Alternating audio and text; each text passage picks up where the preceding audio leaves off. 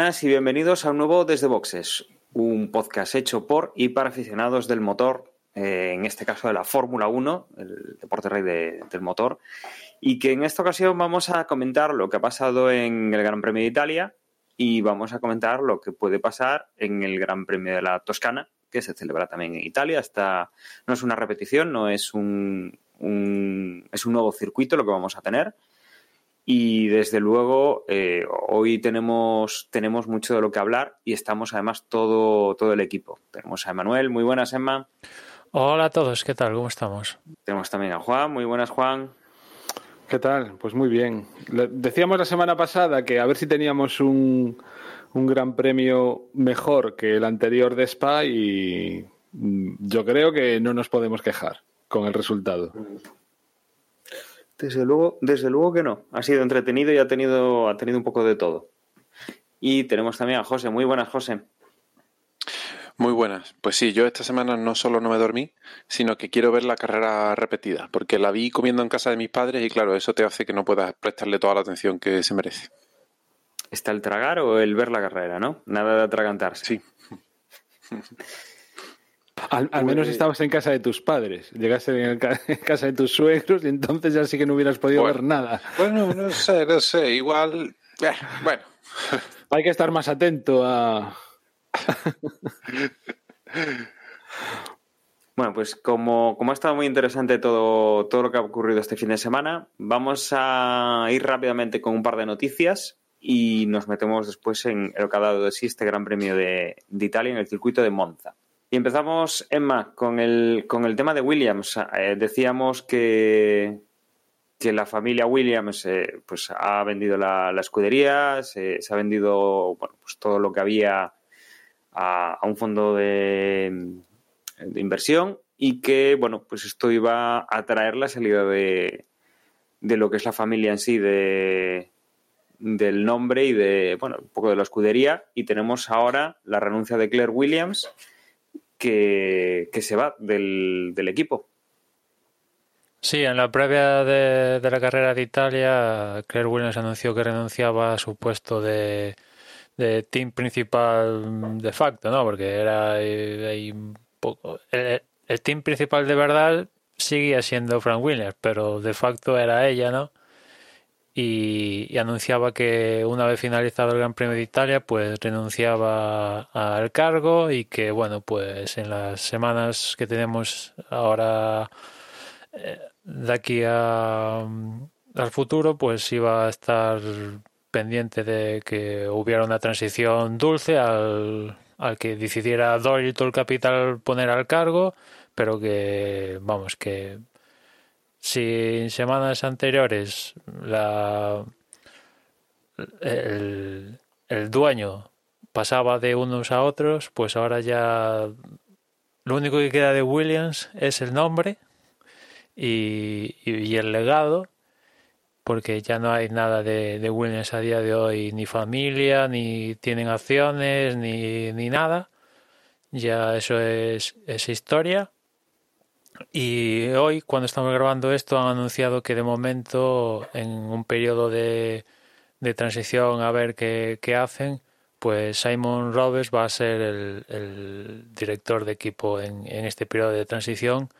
Un Simon Roberts que a día de hoy, que antes de esto era el, el director gerente de, del equipo, lo ficharon para esta temporada y bueno, pues vamos a ver cómo le va a Williams y qué, qué decide Dalton Capital poner para el próximo año, imagino, ¿no? Ya a estas alturas, imagino que ya de cara al próximo año pues habrá un nuevo, una nueva estructura, un nuevo organigrama y bueno, pues por, por lo que he leído que hay detrás de Dalton Capital, no me extrañaría que algún viejo conocido de, de Manor eh, acabará siendo el, el, o team principal o involucrado de alguna manera en, en el organigrama senior de, del equipo.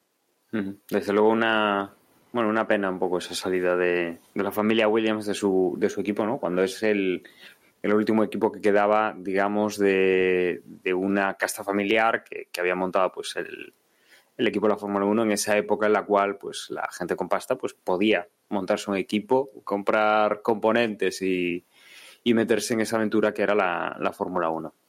Y luego otro cambio. A mí, no, simplemente sí. comentar que me dio un poco de pena, bueno, un pena, un poco de, como de cosa, ¿no? El que no hubiera habido un, algún tipo, no sé, de homenaje, de. durante la retransmisión. Claro, tam, no sé hasta qué punto, porque probablemente a quien quisiésemos ver era a Frank Williams y no tanto a Claire Williams, ¿no? En ese homenaje o como. o, posible homenaje que se le pudo haber hecho realmente yo, recordando la retransmisión, creo que lo único fueron los mensajes de radio, tanto de Russell como de Latifi, que se dirigieron eh, a ella, ¿no? Justo al acabar la carrera desde la radio del coche. Pero yo qué sé, no sé. Mmm,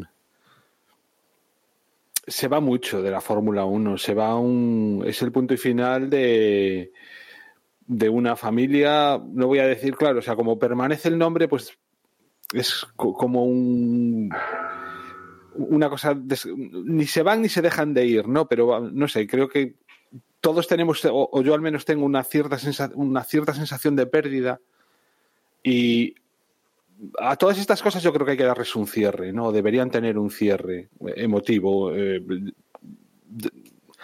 de, sensaciones, no sé, de, como queráis.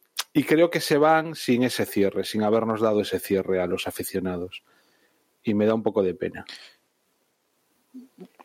Yo estoy de acuerdo contigo, Juan, y de hecho, mmm, no sé, me ha, me ha um, emocionado más de lo que pensaba que me iba a emocionar.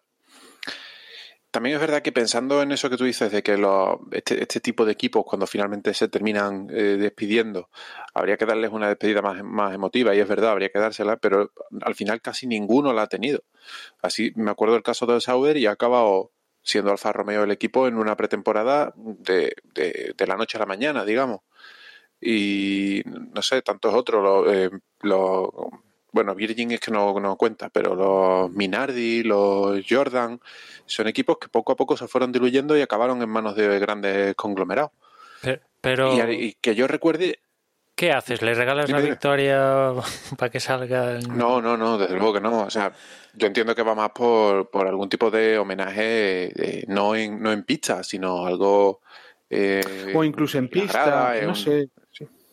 Por ejemplo, cuando dos, se retiró Fernando Alonso, claro, cuando se retiró Fernando Alonso, esa imagen fue, buah, fue catárquica, ¿no? O sea, eh, el tío sin un coche para nada ganador, pues eh, al final de esa carrera, que era la última carrera del campeonato además, flanqueado por, por los dos últimos campeones del mundo y, y, haciéndoles casi, no sé, para mí me pareció precioso, ¿no? Como despedida. Obviamente no es lo mismo, no se, no se puede hacer, pero sí, eso no, pero alguna otra cosa. Y también es cierto que lo que decía antes, que a lo mejor de quien nos realmente nos querríamos despedir o a quien realmente le querríamos que se le hiciese el homenaje es a Frank Williams. Y Claro, porque el equipo sigue, este, o sea, cambia de manos, pero sigue, no es justo. que se haya muerto ayer. Y, y, a lo mejor también por eso, pues es por lo que. Es que no sé, es que fue todo como demasiado precipitado, eh, sí. de golpe y porrazo, porque hace dos carreras eh, la propia Claire Williams decía que no, que por ahora que seguiría, no sé qué, no sé cuánto. Entiendo además que se va a ella, no es que la, entre comillas, le hayan enseñado la puerta y, bueno. y tal. Si, bueno, lo, no, lo no que, ha dicho, lo que ha dicho es que ha, se ha ido ella, que ha renunciado ella, que, que de Dorito Capital les, les, bueno, les dijo que, que, que, podía continuar. Pero claro, esto es lo que yo claro. no me lo creo, la verdad. Si te lo crees bien. No pero bueno, independientemente pero... de sea de una manera o de otra, ha sido todo como súper precipitado. Y, y, casi, casi el, el, homenaje que ha habido, por así decirlo, ha sido un GIF en Twitter, si me apuras. Bueno, es que con, eso- una, con la historia es resumida en... impacto ahora. Es que, que en tres días quieres que te monten un pifostio Sí, en Monza pero- de la noche a la mañana. No, pero si, es que no estoy diciendo que quiero que, sino que me queda esa sensación de pérdida. ¿Por qué? Pues por todo, pues porque no se le podría hacer a Frank Williams, porque ha sido todo súper precipitado, porque la Claire se pudo haber esperado y haber dicho, pues, pues, no, no, no sé, no sé cómo lo podrían haber hecho. Pero yo que sé, la quiero decir quizás. que a mí, como aficionado, mm, el cierre que me gustaría haber tenido con, con, con esta saga familiar, o Le con llamamos esta al con trofeo trayectoria de sobre todo de Frank constructores Williams. trofeo Williams o algo así. No lo sé, pues yo qué sé, tío. Es que no, no sé, que, que por parte de todos los pilotos de esta temporada le hubieran hecho una placa y se la entregas, yo qué sé, algo. En- ¿Entiendes? Algo que, nos hiciese esa. que lo- con Alonso, el circuito de Abu Dhabi le puso a la sala de, de, de los pilotos, creo, sala Fernando Alonso. Pero eso fue cosa del circuito de, de Abu Dhabi. El circuito. Si se quieren hacer cosas, se pueden hacer. Y, y bueno, no sé, simplemente eso. Que a mí personalmente me hubiera gustado que, que hubiera habido eso, un homenaje, sobre todo a Frank Williams. Yo, cuando vi esta semana la noticia, mm, me estaba acordando de que creo que fue en el previo de la temporada, no sé exactamente en qué capítulo fue, pero bueno, estuvimos hablando que, yo os comenté que a mí me parecía que mm, el problema que tenía Williams es que, aparte de los problemas económicos que tenga y tal, es que Claire Williams no es una buena directora de equipo. Eh, Desde el momento que Frank empezó a retirarse poco a poco, el equipo fue perdiendo y, todo lo que ha ido perdiendo no lo ha conseguido recuperar. Y por eso, yo, eh, quiero decir, yo profesionalmente a Claire Williams no le tengo ningún aprecio. Y, mm, y pensaba que cuando, que cu- cuando leí la noticia de que finalmente el equipo iba a cambiar de mano, pues hombre, te da pena por el equipo. Porque, porque evidentemente la familia ya no va a pintar nada ahí, solo va a quedar el nombre y, y eso es una pérdida. Pero por otra parte pensé, bueno, quizás ahora esto, este grupo inversor que entra viene con una inyección de capital y puede hacer remontar el equipo. Y en ese aspecto pensé que no me iba a dar pena. Y sin embargo, cuando llegó el domingo y, y empezaron a salir las imágenes de Claire Williams en sus últimos momentos como directora de carrera y- o directora del equipo, los pilotos con los mensajes de radio y tal, pues sí que me dio pena. Y ahora que lo pienso, es que creo que en realidad le quedan dos temporadas al equipo con ese nombre. O sea, más tarde, más temprano, eh, los nuevos dueños le van a terminar poniendo el nombre del patrocinador de turno y, y acabará, acabará desapareciendo totalmente. Para mí, desde luego, ya el equipo ha desaparecido. Aunque le sigan poniendo el nombre, ya la familia ahí no tiene nada que ver y, por tanto, como si se llamase Coca-Cola. Pero, Sí, yo- yo pero también creo que es cuestión de tiempo. A ver, el, el, el nombre del equipo oficioso se puede llamar Patatas Matutano Racing, perfectamente, pero el chasis va a seguir de momento siendo propiedad intelectual de Williams Engineering, lo que sea. Esto siempre ha pasado, que el nombre oficial de los equipos pues es Petronas, Mercedes, no sé qué, mm, Marlboro, Ferrari, no sé cuántos cuando Marlboro se podía, pero el chasis al final... Sí, o Martini William, cuando Martini en la- hace un par de años Williams, Martini o- William. o pero- Rocket, pero sí, ya que creo que va a terminar perdiendo el apellido William también. Sí. ¿Sabes? Va a ser equipo, mm, no sé, mm, Santander Holding, no, ya no me acuerdo ni cómo se llama eh, los dueños nuevos, pero bueno. Santander Holding Investor Capital.com y, y ya está, y se acabó. Y Ferrari porque llevará motores Ferrari, ¿sabes?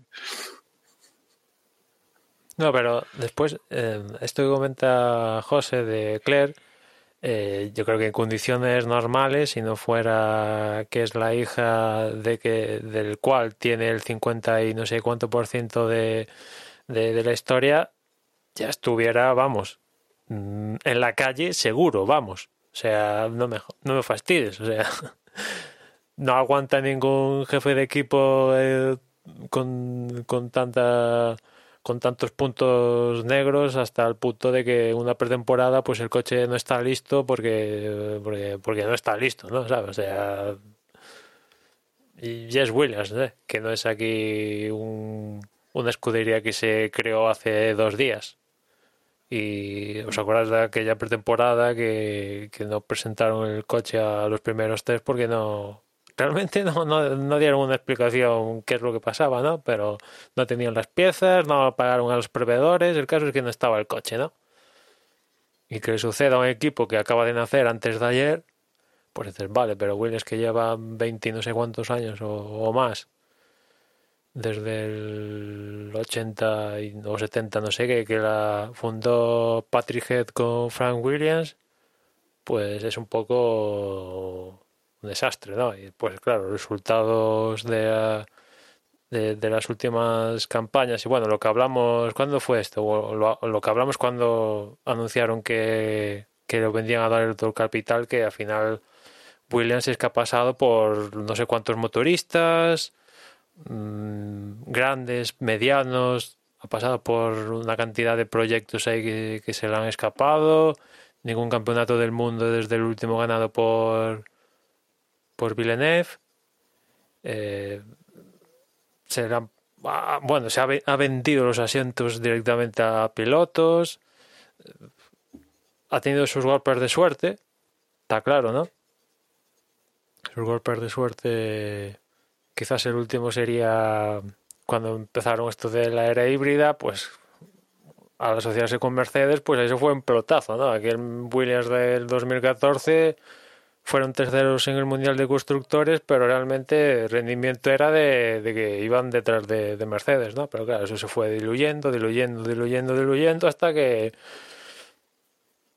los, los casi últimos de las, de las parrillas habitualmente, ¿no? Y eso un team principal no lo, no lo aguanta. Salvo que, claro, pues tengas, seas partícipe a la hora de ser el dueño de, de, de la estructura. Que imagino que, que una vez que vendes el equipo a otro, pues es también de, de, sentido común que, que, ya dijera, pues mira, no sigo, es que, que, pinto aquí. Si ya he vendido el equipo, si, o sea, que aparte no, no es que sean pobres, ¿eh? O sea, tienen su buen dinero y no van a pasar hambre, ¿eh? ni, ni mucho menos. Si llevan, imagino que se van a llevar un buen pellizco de, de toda esta historia. Me preocupan más los, los posibles despidos que pueda llegar a haber para ajustar ciertas cosas antes que, que el bienestar de, de, de, la familia, que también, a ver, pues sí, como constructor histórico, pues a mí también me da, me da cosa. Pero bueno, es al final el, el destino que se ha forjado Williams en los últimos años es que le estaba condenando a, esta solución. Y dentro de lo que cabe ha sido una solución ordenada no como por ejemplo la que pasó con Force India Racing Point, eh, que fue el año pasado. Ahí de mala manera, última hora, organizar un equipo en dos días, comprar los activos solo, tener que crearse una licencia ahí de la nada, líos. Aquí pues ha sido más organizado, pausado, han tenido unos cuantos meses para evaluar posibles candidatos a vender el equipo, supuestamente se lo venden a alguien que dicen ellos que, que cree en el equipo, no es aquí un supuestamente, ¿no? Aquí un capital que viene aquí a sacarle lo máximo posible y dejarlos en la estacada las primeras de cambio, aunque bueno, ya hemos hablado que que Doleto Capital no imagino que no va a querer perder dinero con, con el asunto este, más tarde, más temprano, tendrán más menos paciencia, pero en algún punto si si el business no empieza a reportarle de forma directa o indirecta billetes, pues pues mientras que ahora con Williams las cosas como son, digamos que intentaban proteger y lo han conseguido con estos años de penumbra, proteger la, el equipo y tal, Doleto Capital, en cuanto vengan mal dadas, si es que vienen mal dadas, pues imagino que dirán, mira, viene alguien que me ofrece 5 euros, todo para ti me quito el muerto y a otra inversión. Bueno, al final estas cosas, pues las marcas tienen que reorganizar de alguna manera y bueno, pues Williams tenía, tenía un problema importante y, es la, la, salida que he encontrado. Otro tema un poco distinto, pero que también va con, con un trasfondo de reordenación y de y un poco pues de, de visibilidad, es el, el, otro tema que nos, nos atañe en cuanto a noticias que tenemos y esto es en el, en el equipo Renault. El equipo Renault, bueno, lo que es el conglomerado a nivel global, eh, bueno, pues el CEO anterior había tenido ciertos problemas con la justicia y en un movimiento muy interesante a nivel de, marcas automovilísticas, eh, Renault fichaba a Luca De Meo, que es el, el ex CEO de la española SEAT, donde, bueno, pues en los últimos años la verdad es que SEAT ha tenido un, crecimiento y una innovación. Y bueno, la verdad es que ha destacado bastante y eso ha hecho pues, que se lo hayan llevado para Renault. Y una de las primeras decisiones que ha tomado dentro del grupo es eh, pues organizar un poco la visibilidad y, ha pues eh, puesto una decisión interesante encima de la mesa y es eh, el grupo Renault mantiene cuatro marcas mantiene Renault mantiene Dacia mantiene Alpine y mantiene New Mobility, que debe ser de una marca así muy, extraña, porque las conocidas son las tres primeras. Y la decisión ha sido eh, renombrar el equipo de Fórmula 1. Ya no va a ser Renault, sino que va a ser Alpine Fórmula 1 eh, para la temporada que viene, para dar, pues eso, visibilidad a, esta marca que tiene el grupo francés y que, bueno, se dedican a coches muy, de, muy deportivos y muy ligeros y preparados pues para, para correr y de bueno que muy, muy, pocas veces se ven por ahí por la calle pero bueno sí que son una pequeña delicia de, coches y bueno pues es la, la forma del nuevo CEO pues de bueno pues dar un poco más de visibilidad a, esta marca del grupo y que supongo que vendrá acompañado de, de, nuevos colores. En el anuncio se ve rojo, blanco y azul, como la bandera francesa, y será pues el coche que en el que monte el año que viene Fernando Alonso. A mí me gusta eh, el cambio. Eh, es verdad que Alpine es una, una submarca o una, o una marca dentro del grupo Renault que no se relaciona históricamente con, con monoplaza, desde luego. Una marca que ha competido en, en rallies y exclusivamente, si no me equivoco. Pero mm, creo que la marca... Ah, bueno, Le Mans puede ser, sí, cierto, cierto, cierto.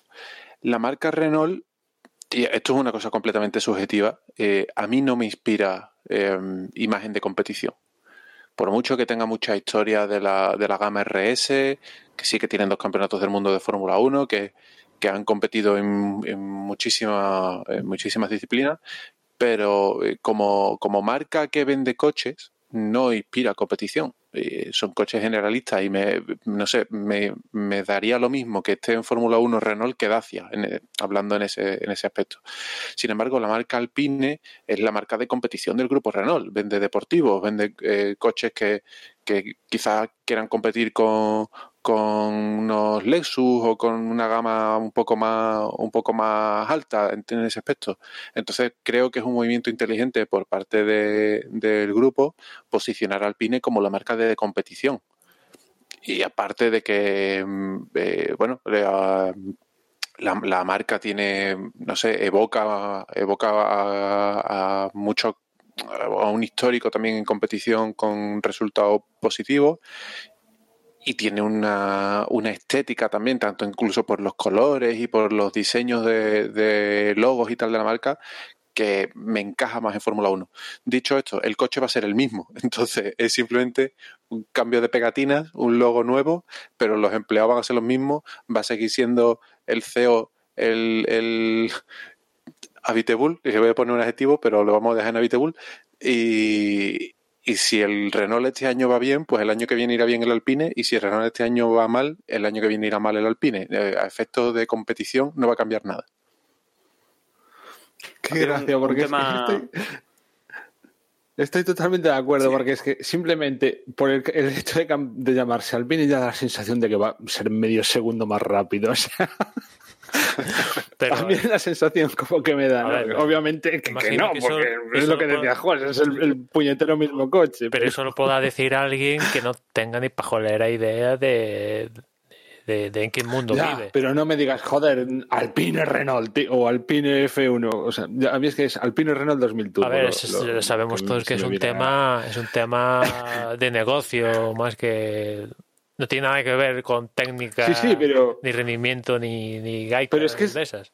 Es que es lo que decía Jos, es evocar. O sea, aquí está. No, no es- no- es un mensaje que no va al cerebro, sino que va al, al estómago, ¿no? Y, y simplemente eso, escuchar al pine, pues eso, medio segundo más rápido, que luego será la misma mierda o la misma maravilla, pero a mí, estratégicamente o como, o, o como marketing puro y duro, un 10 para ellos, desde mi punto de vista. Hace, hace muchos años, estando, estando Fernando en, en Renault, eh, no sé si en la última etapa, había leído un artículo. eh, después de las carreras, muchas veces pues quedan los pilotos en el circuito y supongo que en plan de evento de promoción o de.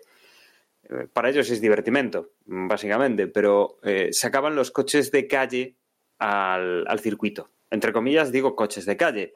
Porque claro, si Vettel estaba en Ferrari, mmm, no sacaban un, Alfa Romeo. Bueno, ahora ya sería Alfa Romeo un, equipo propio, ¿no? Pero no sacaban un Alfa Romeo, sacaban un Ferrari. Y sacaban el Ferrari deportivo que, tuviesen en aquel momento y se marcaban unas vueltas. Lo mismo en Mercedes, lo mismo pues Red Bull cuando estuvo con los Aston Martin, pues eh, estaban sacando los Aston Martin a pista y tal y Fernando con Renault, ¿qué sacaba? Pues sacaba efectivamente el Megane RS, ¿no? O sea, era eh, tema de marca, tenías que sacar obviamente el, el coche que tuvieses de marca. Eh, claro, aquí también das otra sensación, ¿no? O sea, no vas a ganar nada en cuanto a, a velocidad, a fiabilidad, a mecánica, ni nada. Pero ¿qué Pero piensas? bueno, que simplemente el, es... el único Alpine que hay en el mercado puede rivalizar con esos mastodontes que acabas de, de decir, por mucho que sea deportivo la de, marca. Desde luego, desde luego que no. Y, y desde tal, luego que o sea, no, pero bueno, das otra, das otra sensación. El único. O sea, a nivel de, a nivel de, a nivel de prensa, Emma, a nivel de Claro, prensa, igual todo- vendes Claro, al final hacia es todo patrocinador. una cuestión de imagen y negocio puro y duro que me parece me parece perfecto porque Alpine hasta ahora estaba en, completamente en, en el olvido, pero completamente. Y quieras o no quieras, la Fórmula 1 es una gran plataforma de, de promoción y, y esto, la intención, de la misma manera que en su momento cuando Alfa Romeo se subió al carro de, de- que esto también habrá que hablarlo, ¿no? El tema de Gun Sauber, pues era una forma de, de en su momento Marchione, ¿no? De, de intentar sacar del pozo Alfa Romeo y aquí pues la historia es un poco similar, no es que Alpine estuviera en el pozo, es que, es que no, no, no, existía. Tienen un único coche y a día de hoy es el único que está en el mercado y, y nos enteramos que existía porque el, el domingo Renault dijo que se cambiaba el nombre Alpine, que si no ni, ni sabemos que Alpine tiene un coche circulando por las calles a día de hoy, ¿no?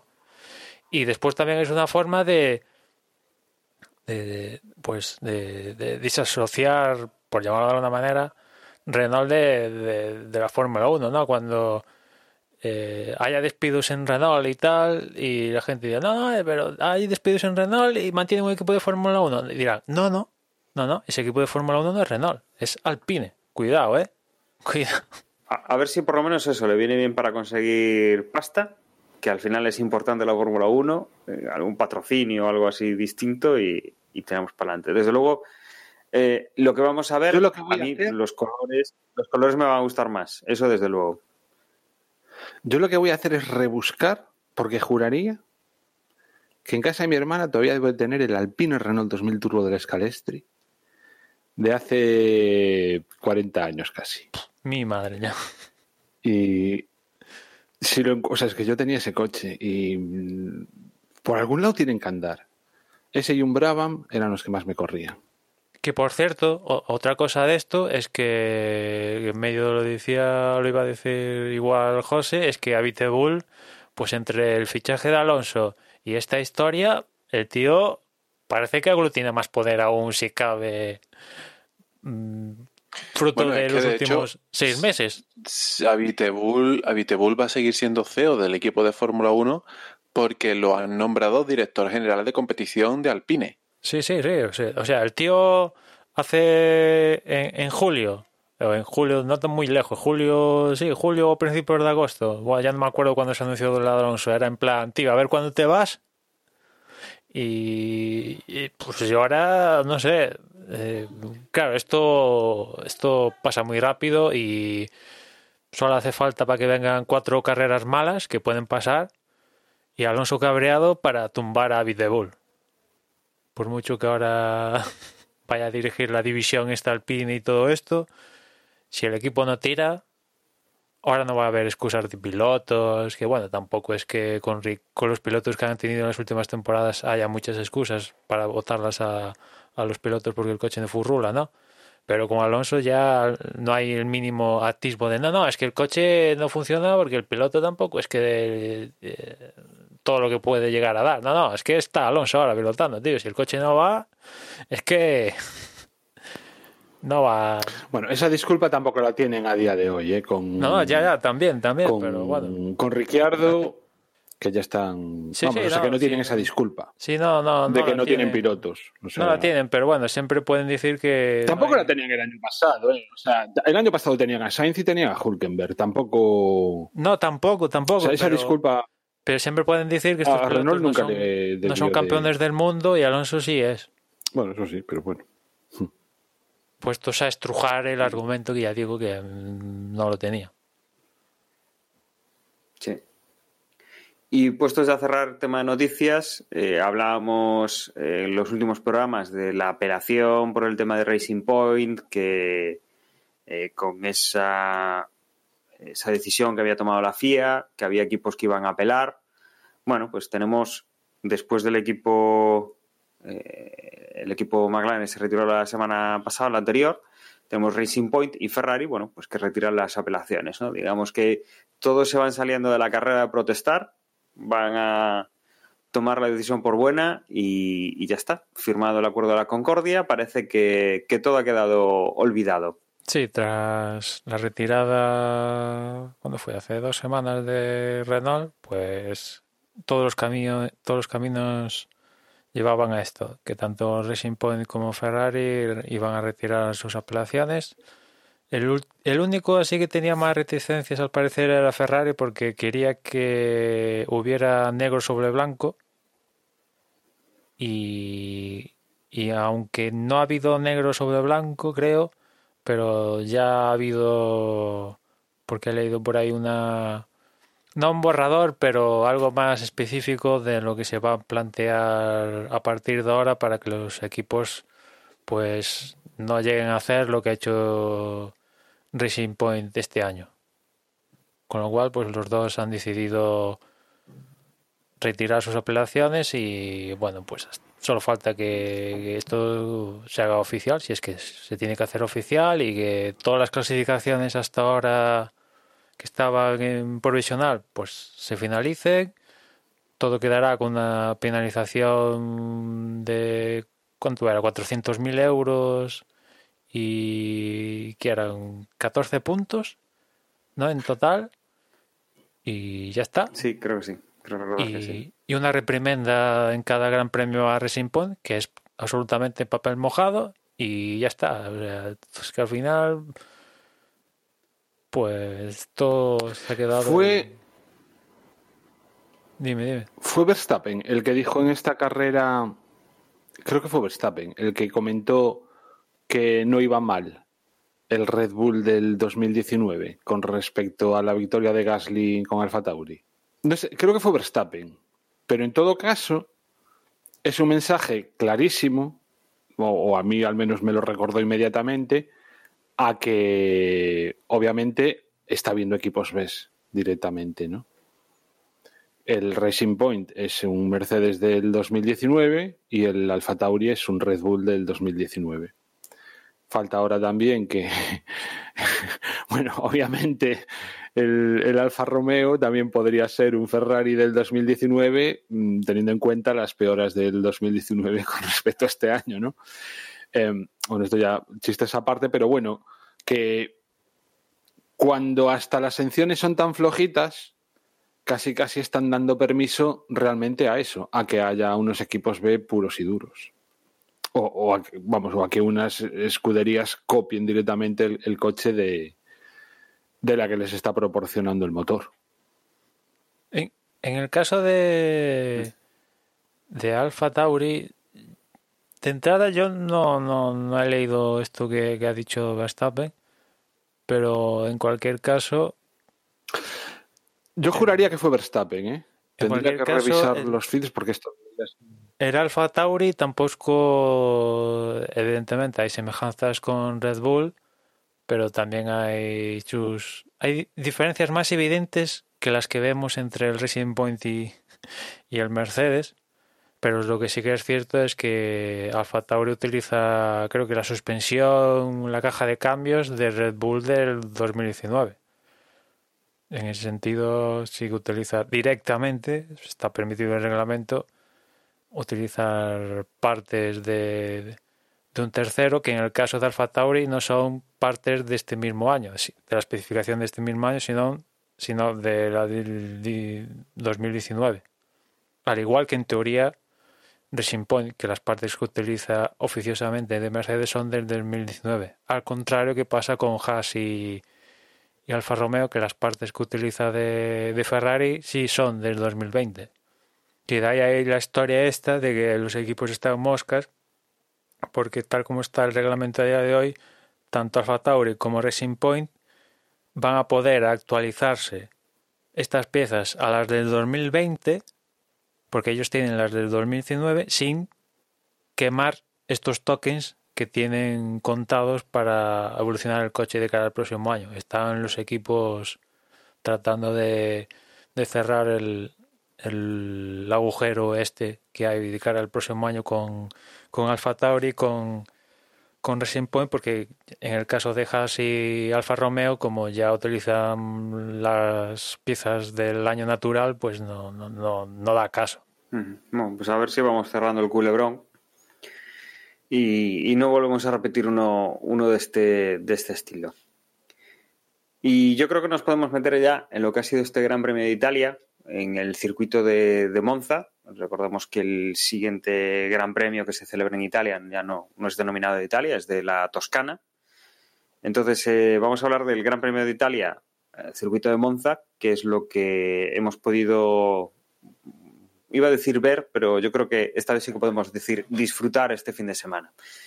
Emma, clasificación, eh, bueno, poquito sorprendente, parece, ¿no? De algo que no, no, teníamos ahí esperanza o que no contábamos con ello, se produjo ahí un pequeño milagrillo, ¿no? Pues en principio iba a ser una clasificación entretenida. De base yo pensaba que la clasificación podía ser más entretenida que la carrera. Afortunadamente no pasó así después de lo que pasó el año pasado en busca de los pilotos buscando rebufo y tal, que al final en la Q3 pues dieron vergüenza ajena a todos, las cosas como son, pues estaban todos más prevenidos de cara a este año. Y lo cierto es que por unas cosas u otras no pasó gran cosa a este respecto. Si acaso si pasó algo con más, más importancia en este sentido, tuvo lugar en la Q1, pero tampoco tan, tan de la forma con la que pasó el año pasado. Y bueno, en la Q1 se quedaron los habituales, que son los Williams, el Alfa Tauri, Alfa Tauri, sí. El Alfa Romeo, que por cierto, ahora mayoría absoluta de equipos que empiezan con la letra A. Joder, esto parece que se han puesto de acuerdo, ¿no? Eh, el Alfa Romeo de Giovinazzi, Ferrari con Vettel, que ya empieza a ser, no sé. Es cierto que en Bélgica consiguió pasar al Q2, pero ya empieza a ser hasta natural ver un Ferrari en estas posiciones. No consiguió pasar al Q2 Vettel. Y también Grosjean se quedó en esta Q1. En la Q2 se quedaron Magnussen, Raikkonen, Leclerc, que también es un habitual ya de no pasar a la Q3, Ocon, que quizás pudo ser así un poco más la, la, la sorpresa de no verlo en, en Q3 viendo el rendimiento de Renault en, en Spa, pero bueno, es que tampoco caben todos en la Q3, ¿no? Algunos se tienen que quedar. Y también se quedó Kvyat en esta Q2. Con lo cual pasaron a la Q3 y quedaron así. Eh, décimo fue Gasly, noveno Albon, octavo Stroll, séptimo Ricardo, sexto Norris, quinto Verstappen, cuarto Pérez, si estabais buscando a Carlos Sainz, tercero Carlos Sainz, vuelve a, a igualar la mejor clasificación hasta ahora de su carrera en Fórmula 1. Segundo Bottas y primero Hamilton, que bueno, otra vez una pole más, que este tío no se cansará de hacer poles. Eso sí, los dos Mercedes a... dejaron al resto en otro continente directamente. Ellos estaban en la Tierra y el resto estaban en Venus, ¿no? O sea, le metieron una distancia desorbitada al resto. De hecho, si eh, comparas el tiempo de, de, Carlos con los tiempos del año pasado, este tiempo a Carlos el año pasado únicamente le serviría para ser quinto, ¿no? El año pasado eh, estaban en estas posiciones de arriba los Ferrari, ¿no? Luchando con los Mercedes y este año pues han desaparecido y habla de la ventaja desorbitada de, de los Mercedes con respecto a, al resto, ¿no? Muy bien Carlos, las cosas como son, ya iba marcando tendencia durante todo el fin de semana y ya en los libres 3 previos a la clasificación ya, ya daba señas de lo que podía ser y bueno, lo confirmó en, en la clasificación con esa tercera con esa tercera posición que, que bueno, no, era una tercera posición de, de rendimiento, ¿no? No esto que que ha pasado algo sui generis y, y me cuelo tercero, ¿no? no. Sí, no ha llovido, no ha llovido, no ha habido un problema, no se ha ido un favorito. Bueno, a ver, no se ha ido un favorito. Ferrari sí, sí, estaban está, todos en juego, ¿sí? con sus cartas ¿no? cada uno. El, el, año pasado, claro, el año pasado estaría quinto con el tiempo que ha hecho, porque estaban los Ferrari por delante, pero bueno, ahora no están y, y es lo único extraño que hemos que hemos visto, ¿verdad? Es una cosa, yo creo que que, que es bastante meritoria para, para Carlos. Bueno, y con esto, como decíamos, nos ponemos en el, en el domingo con una carrera que creo que fue en el canal de Telegram cuando, bueno, pues tenemos a, a Hamilton, a Bottas y a Carlos. Ya estábamos contando con que no saliese mal Carlos, pero desde luego que el que iba a salir mal era Bottas, que vamos a ver qué es lo que pasaba y efectivamente, la salida teníamos a Hamilton eh, sin ningún tipo de problema y a Botas con, con todos los problemas del mundo para, para arrancar. Perdía posición con primero con Carlos, luego con, con Lando Norris también. Eh, la verdad es que, bueno, eh, esto, esto siempre, siempre, bueno, ya es un clásico, ¿no? Esas posiciones que pierde, que pierde Valtteri Bottas en la, en la salida. A partir de ahí, bueno, iba cayendo varias posiciones, también termina perdiendo posición con Pérez y con, con Dani Ricciardo, coloca en sexta posición, la verdad es que parece que tiene, o parecería que tenía algún tipo de problema, incluso creo que llegó a hablar por radio de si tendría algún pinchazo, el equipo se lo desmentía, que las posiciones estaban bien, con lo cual, bueno, eh, nefasta salida de, de botas y, y, un poco la tónica actual, ¿no? Los que han conseguido hacer la buena salida, Hamilton empieza a tirar, Carlos sí que le mantiene lo justito el ritmo, pero por detrás de él, pues eh, su compañero Norris empieza a hacer un poco de trenecito, mm, ahí va eh, ayudando a, Carlos en, en, estas primeras vueltas, abriendo el hueco con, con Pérez, con, con, Dani Ricciardo, pilotos también muy, eh, muy agresivos y que, que, le podrían dar un poco de problemas si no estuviese ahí su compañero de, equipo. Uh, como digo, Lande Norris eh, obstaculizándolos un poco y dándole un, metros y capacidad pues para ir ganando, ganando terreno. Y luego por detrás veíamos también con, con problemas un poco a Verstappen, que se caía a la octava posición detrás de, de Lance Stroll. Eh, y bueno, eh, un comienzo de carrera después de esto, bastante, bastante normal. Eh, Hamilton conseguía separarse de, de, Sainz, Sainz se quedaba un poco en territorio de nadie porque tenía espacio con, con Norris, pero Norris, como, como, decía al principio, pues eh, iba añadiendo más tiempo a los que le venían detrás, porque tenía a Pérez, a Ricciardo, a Bottas, a Verstappen, que iban, que iban agolpándose detrás, pero que no eran capaces de pasar a, al, al, piloto de, de McLaren. En esto, pues teníamos el primer problema para, para un coche de Ferrari, en este caso para el coche Sebastián Vettel, que en, un, en una frenada eh, justo la primera chicane eh, la atravesaba completamente, iba por, por los carteles eh, de, de, bueno, de, de, por spam que tienen allí, pues para, para indicar que no se puede ir por ahí, eh, saltaban por los aires y por lo que veíamos y por lo que escuchábamos en la radio era un problema de frenos, reventaba pues los, los, frenos de su coche, no podía reducir, con lo cual consiguió terminar la vuelta, meterse en boxes y, adiós carrera para, para, el piloto alemán del equipo italiano, que además corría en eso, en casa, en, en Monza, y que si bien lo que habíamos ido viendo en las últimas carreras no estaba gustando a los aficionados de Ferrari, bueno, pues esta tampoco iba, tampoco iba a darle ninguna ninguna alegría. También fallaba el coche de Kevin Magnussen, tenía un problema, se quedaba eh, tirado en la pista y se desplegaba un coche de seguridad. Aquí llegamos a uno de los puntos más importantes de, de toda la carrera y que además es el, el, de la polémica. Luego yo creo que hablaremos largo y tendido un poco de las actitudes y de lo, de lo que ha pasado. ¿no?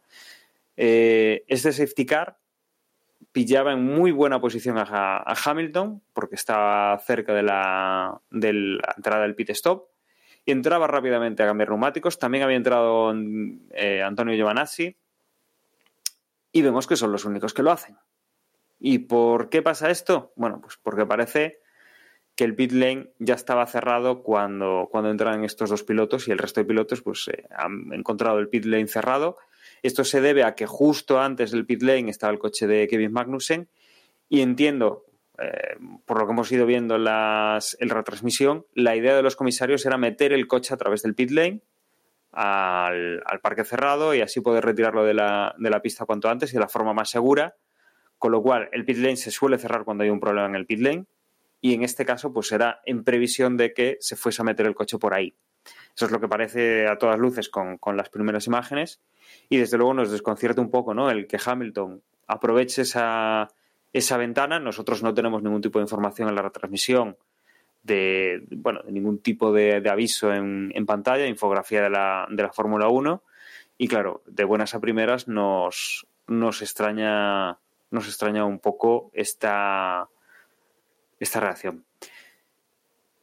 Con lo que sí que pasaba es que poco después eh, sí que ya se abría, se abría el pit lane, bueno, pues había algunos cambios de neumáticos, se relanzaba la carrera, eh, digamos que, que, bueno, esta situación quedaba así un poco de aquella manera, a esperas de cuál era la sanción que, podía tener eh, tanto Giovanazzi como, como Hamilton por, por haber entrado con el pit lane cerrado. Había mucha polémica por dónde estaba indicado que el pit lane estaba cerrado hacia el piloto. En teoría los equipos lo tienen en el, en el monitor. Esa, esa, notificación sí la debería tener el, equipo.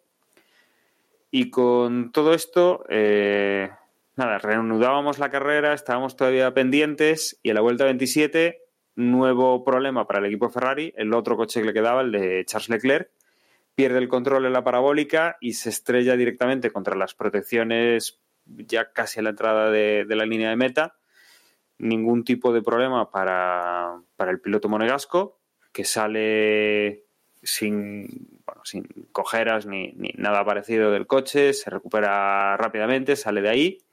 Pero claro, tenemos aquí el primer problema y es el coche donde está, es una zona muy rápida de salida, es un sitio donde es bastante peligroso y luego aparte que esa zona, con lo peligrosa que es, han quedado tocadas las barreras, hay que retocarlas, hay que volver a poner los neumáticos en su sitio, volver a sujetarlos, con lo cual tenemos, desde que cambió la normativa de, la reanudación tras una bandera roja, tenemos la primera bandera roja, creo que llevábamos tres o cuatro años esperando, pues eh, esperándolo no, pero bueno, sin, sin ver este cambio de normativa que, que, tuvimos en su día para que cuando se hace una bandera roja pues se reanude desde, desde, desde la salida, desde las, los, las posiciones que tienen los, pilotos en ese momento, pero en la línea de salida desde parado.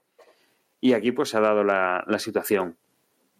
Teníamos en ese momento a Hamilton en primera posición, a Stroll en segunda, a Gasly en tercera, Kim Reconen en cuarta, quinto eh, Antonio, eh, Antonio Giovanazzi, sexto teníamos a Sainz, séptimo Norris, octavo Bottas, noveno Latifi y décimo Ricciardo. Verstappen, por ejemplo, ya era un décimo.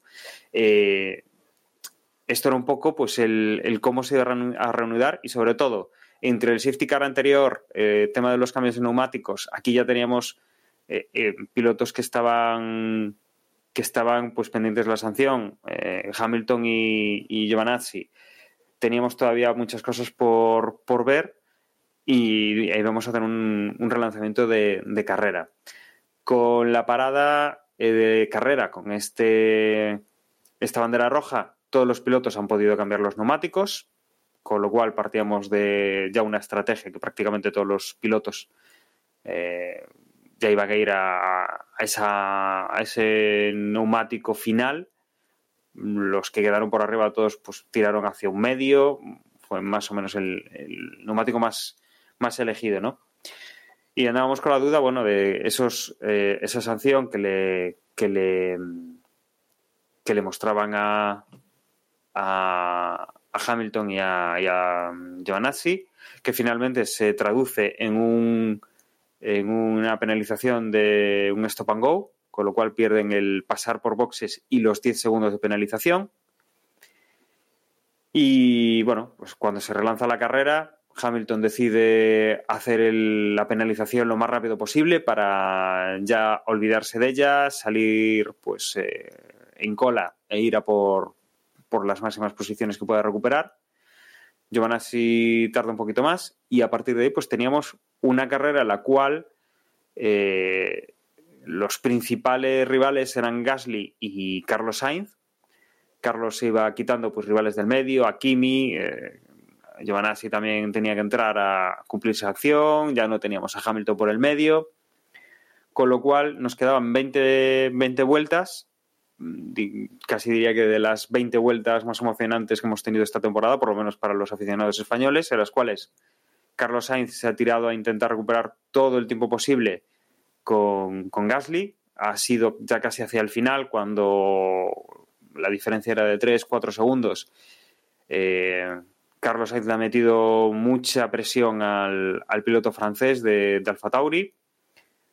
Eh, desde luego, a Pierre Gasly no hay absolutamente nada que, reprocharle de su, sus últimas 20 vueltas. Ha sido magistral, ha corrido con su carrera, ha tenido pues la presión de, un coche que al final corría más que el suyo, que lo estaba alcanzando, que, iba por todas y él no ha cometido absolutamente ningún error y que eso pues le ha valido llegar a la línea de meta en primera posición al finalizar la carrera con apenas medio segundo de, distancia con Sainz un Sainz que además el equipo le recordaba que era segundo, que con calma, que, que en una buena posición y Carlos uh, decía que, claro, pero él lo que quería era ganar la carrera. Ha ido a por todas. Desde luego tampoco podemos reprocharle nada a, Carlos, que seguramente si tuviese una vuelta más o dos vueltas más podríamos haber visto una, eh, un adelantamiento o desde luego una presión muchísimo mayor al estar ya en zona de, de DRS y que nos quedamos un poco con, con ese que hubiese pasado pues eh, alguna cosita para, para, que Carlos hubiera ganado la carrera, pero bueno, ahí estaba en ese meritorio segundo puesto. Detrás de ellos estaba Lance Stroll, que llegaba en tercera posición, cuarto entraba Norris, quinto entraba Bottas, que había recuperado un poco después de la pérdida de posiciones en la, en la salida, pero bueno, desde luego eh, mala carrera del, del, piloto finlandés. Sexto llegaba Ricciardo. Séptimo llegaba Lewis Hamilton, que había recuperado bastante. Quizá las primeras vueltas lo tuvo complicado, pero a partir de ahí pues, ha ido metiendo presión a todos los rivales y se ha demostrado que, tenía, que tiene el mejor coche a la parrilla. Por detrás del octavo ha entrado Com, noveno Kvyat, Sergio Pérez ha sido décimo, Latifi un décimo, eh, Grosjean décimo segundo, Kimi Räikkönen décimo tercero, décimo cuarto Russell, décimo quinto Albon y décimo sexto ha entrado eh, Antonio Giovanazzi.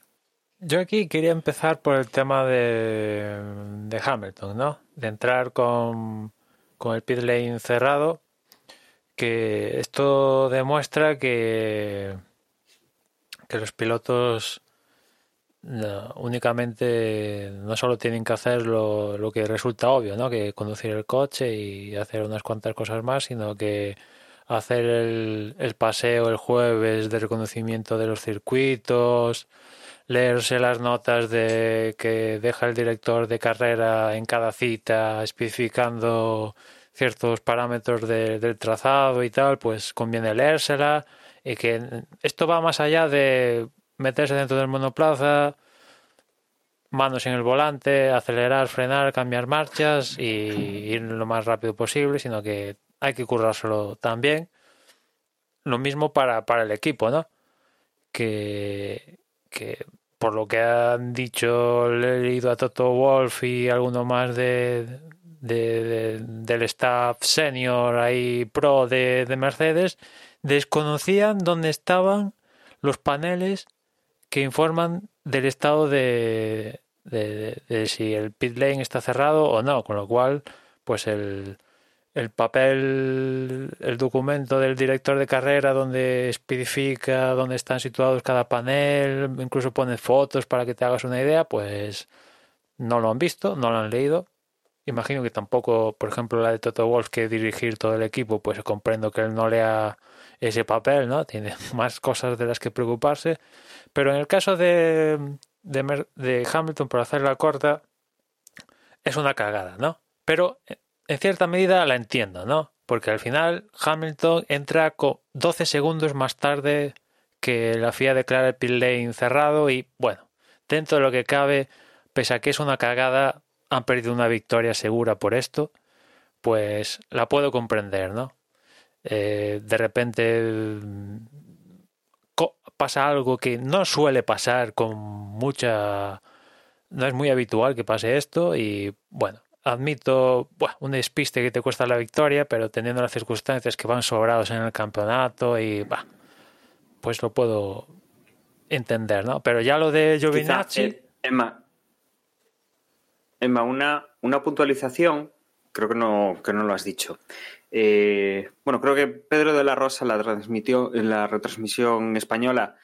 Eh, reconocía que él no, no, sabía dónde estaba ese display, ¿no? Que muestra que el pit lane está abierto o cerrado y que si no recuerdo mal, para que los oyentes también se, se sitúen, estaría en la zona exterior, o sea, más o menos donde impactó eh, Sebastian Vettel, o perdón, eh, Charles Leclerc, ¿vale? En la zona exterior del, de la curva de la parabólica, que es una curva bastante rápida, ahí es donde entendí yo que estaba ese, ese display, ¿no? O sea, es una zona complicada de ver y hay que estar bastante atento. Mm, hay, hay, dos también es un poco...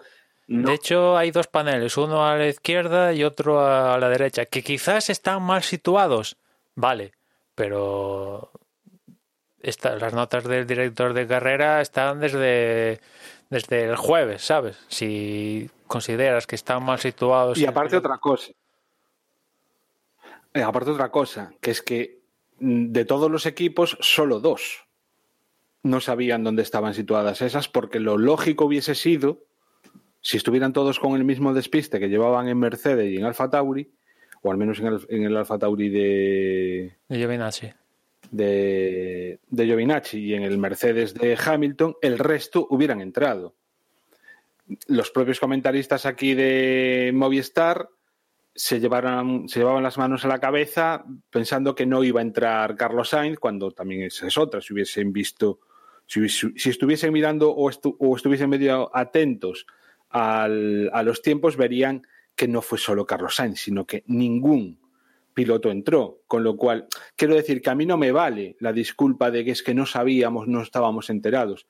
Si, si, esa, si, si fuese un desconocimiento general, no hubieran sido solo esos dos pilotos, sino que hubieran sido la mayoría las que se hubieran saltado la prohibición de entrar al pit lane y, y hubieran entrado, porque era lo lógico en ese momento. Sí, sí, de hecho estaban cual... todos los equipos ya todos los equipos estaban con las incluso los que iban a hacer doble, o sea, parada continua de los dos pilotos con los dos juegos allí sin mantas y esperando a los pilotos, o sea, que todos iban a entrar, vamos, eh, seguro, ¿no? Pero como decía, en el caso de Mercedes, pese a la cagada, pues bueno, dada la situación entre pitos y flautas, pues venga, va, la puedo comprender, pero en el caso de Alfa Tauri que mete a, a Giovinazzi un minuto después de que el pit lane está cerrado, es que eso ya es de despido porque nos han enterado de, de la vaina de, cómo funciona el, el, business, ¿no? Esto ya es de, de, despipote, no sé, imagino que dijeron, bueno, si se mete Hamilton, joder, más, joder, es que si se mete Hamilton, ostras, es que vamos, es que van a, van a meterle el paquete a Hamilton, bueno, nos metemos también nosotros, ¿no? Que, que, imagino que ninguno de los pilotos sabía que el lane estaba cerrado, seguramente los paneles, ninguno se enteró por los paneles y todos los equipos se enteraron por, por el, la comunicación de, de, la FIA en el apartado de las incidencias que aparecía ahí un mensaje de, de que el pit lane estaba cerrado, ¿no? Y imagino que todos los equipos se enteraron más por esto que por a expensas de, de, que los pilotos se fijaron en el, en el, en el panel luminoso, en los ambos paneles luminosos, ¿no? Pero bueno, al final, ¿esto afectó a la carrera? Pues sí, porque era hasta, bueno, hasta que pasó eso, el claro ganador, vamos, era Hamilton sin problemas, vamos. No iba a tener ningún problema en conseguir la victoria, vuelta rápida y si le dejan, vamos, llega a la luna si es necesario, ¿no? Pero se comió el esto y le cayó un stop and go, que esa es otra, ¿no? Que algunos decían, bueno, quizás es demasiado la sanción. Bueno, esto es algo que los propios equipos pidieron que que si entras con el pit lane cerrado te metan un stop and go. Porque quiero recordar que en un momento dado si no he leído mal por ahí eh, Ricardo llegó a entrar con el pit lane cerrado y le metieron 5 segundos y se quejaron de que bueno, es muy poca sanción y al final acabaron imponiendo un stop and go que, que, esto no es que los comisarios, bueno, ¿qué, qué le ponemos a Hamilton? ¿5, 10, drive-thru? No, no, en las normas dice que si te saltas, entras con el play cerrado, automáticamente esto equivale a un, a un, a un stop and go, que por otra parte, la sanción de, de, de, lo diré, de Giovinazzi al menos en la retransmisión, se comunicó antes que la de la de Hamilton. Es cierto que en los papeles la FIA dice que bueno que esto pasaba al mismo tiempo y tal, pero la transmisión de qué le pasaba a cada uno primero fue la de la de la de Giovinazzi y ya cuando surgió la bandera roja, ya durante la bandera roja salió lo de oficialmente, al menos en la retransmisión me refiero, lo que le pasó a, a Hamilton. Un Hamilton que es curioso esto, pero evidentemente, además del stop and go, le cayeron dos puntos más en el carnet y el tío ya acumula ocho puntos. El tope son doce, o sea, va sobrado en todo lo que tú quieras, pero ¿cómo puede ser que el tío que va primero habitualmente y tal acumule 8 puntos en su carnet de, de la superlicencia, ¿no? Entre los toques con Albons y alguno que me, no sé, alguna sanción que, que ahora no recuerdo, en un periodo de, un año el tío ya acumula 8 puntos, ¿no? Está casi a niveles de lo que llegó a lograr Grosjean con la superlicencia, o sea que, que que Hamilton no se despiste, que imagino que no se va a despistar y aparte le van a empezar algún alguna de estos puntos a caducar en breve, pero como se despiste, igual igual se encuentra con, con una sorpresa y, y, lo banean de, de una carrera, ¿no? Y, y después está la historia de por qué sale el safety car, ¿no? Alguno también decía, ¿por qué no decidieron meter el coche de, de Magnussen en, el huequito que había ahí, que es cierto que hay un hueco, hay un hueco, ¿no?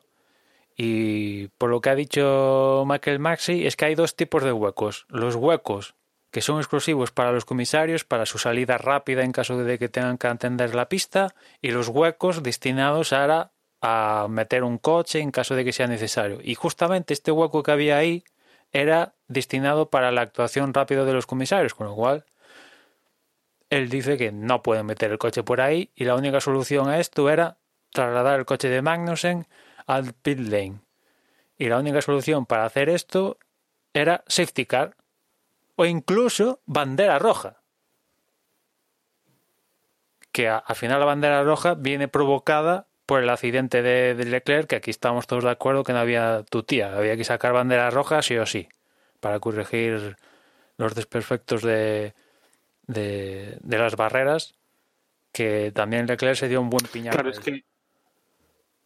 Pero es que son dos cosas. O sea, para sacar el coche hacía falta la, el safety car, que fue lo que sacaron y, lo de cerrar el pit lane que fue por el accidente de Magnussen. Ya, ya, tú, pero tú ten en cuenta después la, bandera roja ya vino después, o sea, la razón, la razón para la bandera roja era que tenían que arreglar las protecciones. Ya, ya, pero imagínate. Es decir, son como dos cosas totalmente. Pero imagínate, imagínate en este supuesto que te voy a plantear que que sale el... como dos coches se saltaron y entraron en el pit lane cerrado, imagínate que lo están los comisarios ahí moviendo el coche y se encuentra con dos coches, sí, a 120, me da igual, ¿y qué hacen? Ya, pues por eso, por eso mismo la sanción está más que bien puesta.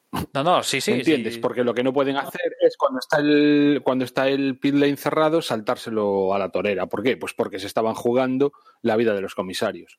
Es así de claro. Si llega a ver, es como dices tú, si hubiese ocurrido algo, pues tal, pero ya a mí, sinceramente, me parecería excesivo, porque lo normal es que se comporten los pilotos.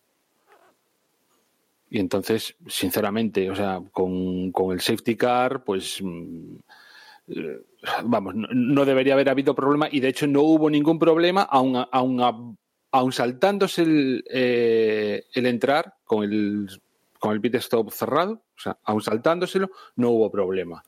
Otra cosa es la bandera roja ya vino después porque tenían que arreglar las protecciones y lo que no hubiera sido normal es tener al safety car, pues yo qué sé, 25 vueltas detrás del safety car, eso sí que no hubiese sido de recibo. Entonces, incluso yo como espectador prefiero en esa circunstancia que paren la carrera, que lo arreglen y se reanude, que estar tiempo y tiempo y tiempo y tiempo y tiempo detrás del safety car. Sí, sí, totalmente. Yo, personalmente, o sea, quiero decir, normalmente mira que somos críticos con las decisiones que toman muchas veces, pero yo creo que en esta ocasión simplemente decir chapó y habéis hecho lo que Mm, lo, que lo que correspondía. Vamos, yo, yo no nada que objetar a, a, los, a, las decisiones que se tomaron durante la carrera. Lo único quizá, pues sí, lo que dices, de que fue extraño como mínimo que habiendo sido Hamilton el primero que comete la infracción, que salga antes la, eh, la penalización a Giovinacci que, que a Hamilton, cuando en teoría deberían haber salido las dos a la vez. Yo ahí entiendo que puede ser que los comisarios estuviesen viendo si cuando entró Hamilton quizás no habían dado el aviso todavía de piel encerrado. Es lo único que, tendrían que verificar.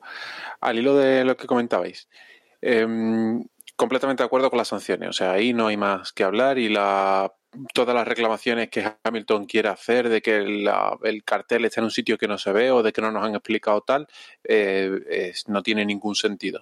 son profesionales y ellos tienen que saber qué carteles tienen que mirar y lo que dice cada cartel. De hecho, había he leído hoy un artículo que Raikkonen preguntó por radio qué significaba el aspa blanca sobre el cartel del de, estado de pit lane, que no sabía si eso significaba que el pit lane estaba cerrado o que era obligatorio pasar por el pit lane. Bueno, eh, es que de cosas Kimi, de Raikkonen, ¿no? Kimi, nos hace gracia, pero ya sabemos que Kimi no suele hacer los paseos por los circuitos y claro, después se mete por algún sitio que se queda sin, sin salida y tiene que dar marcha atrás y tal, que nos hace gracia y tal, pero son esos puntos que a un piloto profesional y pues, otro que por mucho que no nos caiga bien Kimi y todo lo que quieras, pero son cosas, tío, imperdonables. Eso sí, que, eso sí que deja claro que Kimi sabía dónde tenía que mirar que yo personalmente pienso que ese cartel está muy mal posicionado. De, de, del punto de vista del aficionado, es imposible saber si el pit lane está abierto o cerrado, porque en todos los circuitos, eh, cuando han visto, no, este, este, tipo de cosas no han pasado muy a menudo, pero cuando han pasado y nos han puesto la imagen de la repetición, el semáforo está justo en la entrada del pit lane y hemos visto claramente si era una luz roja o una luz verde. En este caso es un cartel que podría indicar bandera amarilla en el sector 3, que está puesto allí al final de una escapatoria y nosotros como aficionados no tenemos ni idea de que eso significa el estado del pit lane. Pero una cosa es lo que sepamos nosotros y otra cosa es lo que tienen que saber los pilotos y los equipos. Eh, al hilo de las, de las sanciones, perdona, de la, de la entrada del safety car y la bandera roja y tal, estoy de acuerdo con Juan. Eh, chapó a las decisiones, hicieron lo que tenían que hacer, todo, eh, to, tomaron siempre la decisión más lógica y por tanto no hay nada que recriminar. Lo único es que a mí me llama mucho la atención es lo que comentabas tú, Emma, de que la escapatoria que hay justo donde se quedó eh, parado eh, el primer coche eh, es solo para entrada y salida de los comisarios, que por ahí no se puede retirar un coche. Hombre, entiendo que si ellos lo dicen, pues será así, pero mmm, parece más lógico pensar que es más seguro para todos y más rápido sacar por ahí el coche y que luego venga por la vía de servicio una grúa y se lo lleve, que tener que empujar el coche hasta el pit. No sé, desde el punto de vista, viéndolo desde fuera, sin estar en el circuito, sin dedicarnos a eso, a mí me parece que mover un coche 500 metros a través de la pista, por mucho que haya safety car, es más peligroso que, que sacarlo por una salida que en principio no está pensada para coche, que me parece una explicación un tanto extraña porque tiene dos metros y medio de ancho, pero que lo podían haber sacado por ahí y luego una grúa lo retira. En fin, eh, no me voy a meter en discutir la decisión porque ellos son los comisarios y ellos saben para qué sirve cada, cada escapatoria. Es una reforma que imagino que van a cometer para el próximo año. Que quede más claro el, el tema de que si alguien pincha ahí se quede se quede se quede ahí y se pueda retirar. Y seguro que los carteles seguro que fruto de esto o Mercedes se saca un programa ahí para que automáticamente lo avise o seguro que hace el lobby para que pongan un semáforo tamaño Torre Eiffel y que se entere todo el mundo pero imagino que que van a pretender que haya algún cambio al al respecto de cara a años futuros. Y después, claro, fruto de la bandera roja, volvió a surgir el tema este de se pueden cambiar los alerones, en caso de daño, se pueden cambiar los neumáticos, que es, es una norma y no, no justa. Norma, ¿eh? sí. Sí, siempre que hay bandera roja decimos lo mismo, siempre pasa lo mismo y no cambian la norma, tío.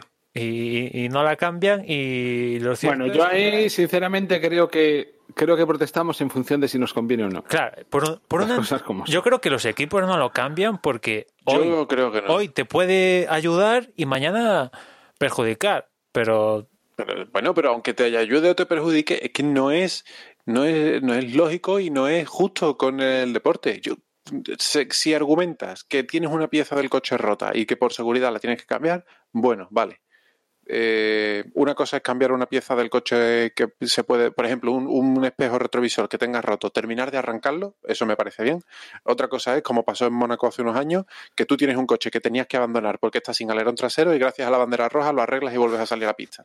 Eso no, ya me parece que sobre todo, la competición. A ver, sobre todo lo más, lo que más afecta aquí es el tema de los neumáticos, que es al final lo que está pisando el, el Sí. El asfalto. Y esa, esa era la otra. De hecho, mira, eh, el argumento de se ha roto el parque cerrado una vez que se da salida a la carrera no tiene ningún sentido. En el momento que hay una bandera roja se debe, debe, debería volver a aplicar un parque cerrado. En esta carrera ha pasado, y lo han explicado por televisión y se ha entendido muy bien, que entre la clasificación y la carrera había pilotos que tenían un pinchazo lento o tenían algún tipo de, de problema de, disfuncionales en una de las gomas, en una de las ruedas, eh, lo, lo, reclaman y Pirelli lo comprueba, verifica que esa rueda realmente está dañada y le da otra rueda que tenga el mismo nivel de desgaste, del mismo tipo y, y bueno, para no alterar la competición, como tú tienes que salir con, la, con las ruedas de, con las que haces la vuelta rápida en Q2, pues si tenías una rueda blanda y resulta que tienes un pinchazo, en vez de que te autoricen a poner una rueda nueva, con lo cual podrías tener una cierta ventaja. Pirelli busca entre su catálogo de ruedas una que tenga un par de vueltas y te pone esa. Perfecto. Que después, José, un problema de Tampoco seguridad. es que se, se haya roto el parque cerrado, sino es que en caso de suspensión se permiten unas excepciones, entre ellas las de cambios de neumáticos, sustituir las Cambio de piezas y tal, neumático pero, no tiene ningún sentido. pero tío. romper el parque cerrado, lo que es romper, no se rompe estrictamente, sino que hay unas excepciones y sobre todo a mí, la que más me Pues- fastidia es el tema de los neumáticos, ¿no? Que antes citabas la carrera de Claro, Mónaco, pues entonces, más a mi favor. que, más que a no, mi favor. no recuerdo qué pasaba, pero el que iba primero llevaba las ruedas en las lonas y salió la bandera roja, no sé si era Vettel o con ruedas nuevas a estrenar. y nuevas y ahí no pasó nada, ¿no? Y, y bueno, Claro. aquí pues A eso voy yo. Si, si tú en una situación de bandera roja, tú dices, oiga, eh, tengo que cambiar la rueda porque tengo un pinchazo, pues que Pirelli verifique que tienes un pinchazo y como situación excepcional se te autorice a cambiar la rueda o es más, si fuese posible, que Pirelli te dé otra rueda con el mismo nivel de desgaste. Eso sería lo ideal. Entiendo que ya va a ser más difícil porque que Pirelli encuentre una rueda con 20 o 25 vueltas igual es complicado. pero aquí Eh, estrictamente pero de ahí a que te digan, quita las, las duras, pon las blandas y ya te has librado de hacer tu parada en pit lane porque ya estás utilizando los dos compuestos y además sales con ruedas nuevas y sales primero, joder, eso sí es alter- alterar la competición. Sí, sí, aquí sobre todo el que más le afectó de, de las posiciones delanteras fue a Stroll, ¿no? Que es el, de los que estaban más o menos en cabeza, fue el que no, no, no entró ni antes de salir el safety car, ni durante ese periodo de tiempo que estuvo el safety car, fue de los que no entró ninguno ni, ni otro y bueno, les, Terminó la carrera con cero paradas, ¿no? la- sí, le apareció la Virgen María y con la bandera roja pudo entrar y cambiar de compuesto. Que claro, aquí es un poco la liter- literalidad de- del reglamento, que en el reglamento no especifica que obligatoriamente tengas que entrar, tienes que hacer la parada, sino que lo que tienes que hacer obligatoriamente es utilizar hecho- dos compuestos diferentes. Con lo cual, ahí Stroll De hecho, Stroll pudo haber ganado la carrera, porque, o sea, no, cuando salió, o sea, cuando se reanudó la carrera no estaba Stroll por delante de Gasly. Y fue Sí, Gasly que lo adelantó en, las, en la resalida. Sí, sí, o sea, realmente Stroll por Stroll delante, sí. pudo haberse encontrado con una victoria, que eso sí que ya hubiese sido injusto, pero vamos Hacer a tope. paradas. A cero, o sea, porque otra cosa es Gasly, que a ver si me entiendo. O sea, pues vale, no ganó todas esas posiciones porque previamente había entrado eh, a cambiar las ruedas, con lo cual, pues oye, eso es estrategia. El safety car, la- el peligro iba- de un safety car siempre está ahí. de, Iba y- Hamilton, eh, un Alfa Romeo. eh, Hamilton, Gasly. Stroll, Gasly, ¿eh? Sí. Yo creo que Stroll estaba por delante de Gasly y que Gasly lo adelanta en la, en la reanudación, creo, ¿eh? Creo recordar. Ahí también estaba un Alfa Romeo, los dos Alfa bueno. Romeo por delante. El caso es que. Sí, los dos Alfa Romeo. El caso es que. mm, Sí, sí, Stroll perfectamente. Que bueno, lo que los Alfa Romeo también estaban ahí porque ya también habían cambiado. Es decir, mm, el, el- el- el que se encontró con la piruleta en la boca fue Stroll. O sea, la suerte que tiene este pavo mm, no es normal. Sí, porque el podium que hizo también en el anterior podium, si no recuerdo mal, fue la última vez, curiosamente, que volvió a salir una bandera roja, que además en aquella ocasión en Azerbaiyán ganara a Ricardo. Esa fue la última ocasión que en Fórmula 1 eh, se sacara la última bandera roja previo a, a la esta y, y de ahí también Stroll se subió. Bueno, en aquel caso creo recordar que perdió el segundo puesto en el podio en la línea de meta con botas, creo, algo así, que lo adelantó justo en, en la línea de meta y se tuvo que conformar con el tercer puesto, pero bueno, ya era la leche. Y aquí, como dice Juan, pues la verdad es que tuvieron de la noche a la mañana unos cuantos pilotos se le apareció delante de los morros la posibilidad de hacer un podio y si no la victoria. Gasly, las cosas como son, pues se le presentó la, la oportunidad de repente, de la nada. Es cierto que el tío pues eh, hizo la parada antes que de salir safety car y tal, pero en ningún momento el domingo por la mañana se levantó pensando que iba a ganar la carrera. Se le puso delante la, la oportunidad y muy bien por él la consiguió. Que ahora aún falta medio, media temporada y pueden cambiar las cosas, pero vamos a ver si las cosas no cambian, cómo Red Bull justifica que este tío no suba a Red Bull habiendo conseguido un podio y una victoria. Si las cosas van, co van como están ahora, a ver cómo Red Bull justifica que no suban a Gasly en, en el equipo, ¿no? Pero aún queda media temporada y de repente puede ser que Albon pues consiga un podio o, una victoria. Aún quedan muchas carreras, se tú a saber, ¿no?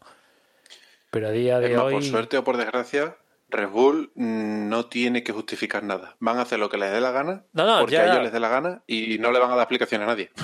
No, no. Por completo, por completo, pero bueno, ahí, ahí queda. para nuestros interiores. ¿eh? Sí, sí, para nuestros son capaces de decirle a son, son, capaces de decirle a Kvyat que te vas a subir otra vez al Red Bull y no, y no le van a explicar por qué y al que se baje tampoco le van a explicar por qué. Sí, sí. Pero para nuestros interiores, al menos, eh, la cosa que queda ahí. Y, y, después, un poco la extensión a todo esto, Carlos, ¿no? Que, que, a diferencia de lo que pasó en Brasil con aquel podio, que más o menos apareció, es cierto que salió en Brasil, salió último y bueno, esa remontada y tal, pero que eso no quiera, las circunstancias de la carrera lo llevaron a, a optar a ese podio después ayudado también por la sanción a Hamilton, pero digamos que por resumirlo se lo encontró, entre comillas, ¿no? Pero aquí venía de, de, curro de todo el fin de semana, tercero en clasificación, iba segundo eh, en la carrera y la bandera roja, toda la historia esta, a él le perjudicó y aún así supo, supo su, eh, salir de, de eso hasta posicionarse en, en, esa segunda posición e intentarlo intentar dar calza a Gasly que bueno pues lo intentó pero no pudo ser no se tuvo que conformar con una segunda posición que la verdad tal como es el calendario pues ya estamos a unos cuantos días de la siguiente cita y apenas se puede saborear así de principio mucho pero bueno pues es otro podio a sumar a su carrera deportiva y además es un podium de diría de calidad. El otro, pues, tal como surgió, esperando la sanción de Hamilton, tal, vale, bien, fantástico, lo disfrutas, pero este es un podium de,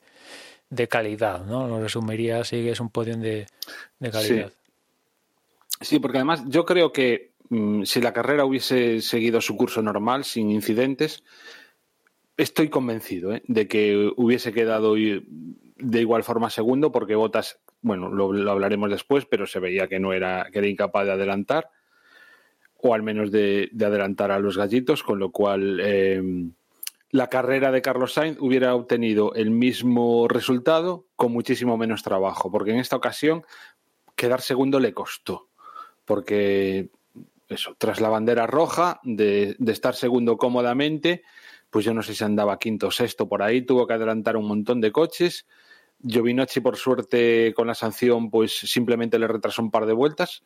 Pero, por ejemplo, adelantar a Kimi le costó lo suyo y a Stroll, bueno, aún no, tardó tanto, pero quiero decir. No, el que le costó fue Stroll, ¿eh? más, que, más que Kimi. ¿eh?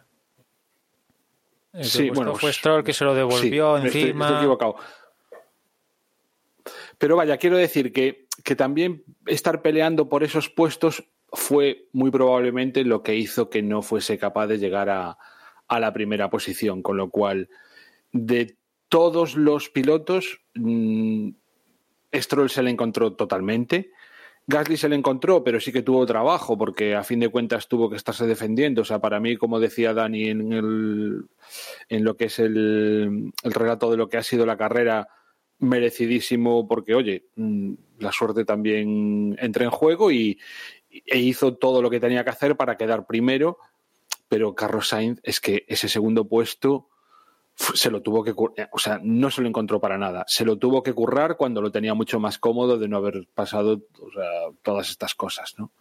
Y no me extraña nada que al acabar la carrera pues se le quedase esa espinita de, de que podía haber hecho primero, lo que también pues a mí me congratula porque lo lógico en un piloto que queremos que, que ojalá llegue a ser algún día campeón del mundo, ojalá tenga esa oportunidad y la aproveche, y lo que tiene que tener es hambre y, esa hambre se demuestra pues en este tipo de ocasiones, ¿no? Y en esos mensajes de radio que hablaba con su ingeniero y todo eso. Que seguro que después, tras la carrera y pensándolo en frío, pues eh, dirá, mira, a fin de cuentas si no hubiera pasado nada, tampoco mm, hubiese quedado igual segundo y a Hamilton sí que no le iba a poder haber chistado el para nada. Sí, pero, es Pero eso, mira, ¿no? que, Es eso. que bueno, que, que ese, que ese también hambre que demostró en ese momento, pues a mí me, me mola mucho y, y me dice que hay piloto. También decían en el grupo que no es lo mismo, no, se ve de la misma manera un segundo, que al final es un segundo igual, ¿no? Pero no es lo mismo hacer un segundo por detrás de Hamilton que un segundo por detrás de Gasly.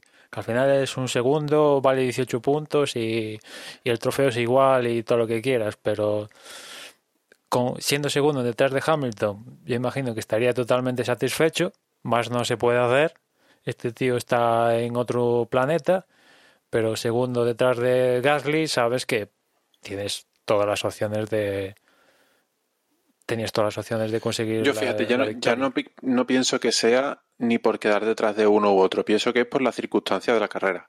Hace una salida genial, pasado un Botas que por cierto ha estado totalmente desaparecido, está teniendo un bajón de rendimiento eh, importante.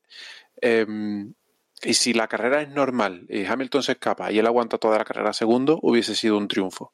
Si incluso con safety car, banderas rojas y tal, Hamilton no tiene el problema de la sanción y no hay, vari- no hay eh, esa, esa, mm, ese movimiento de posiciones y acaba segundo, hubiese sido un triunfo.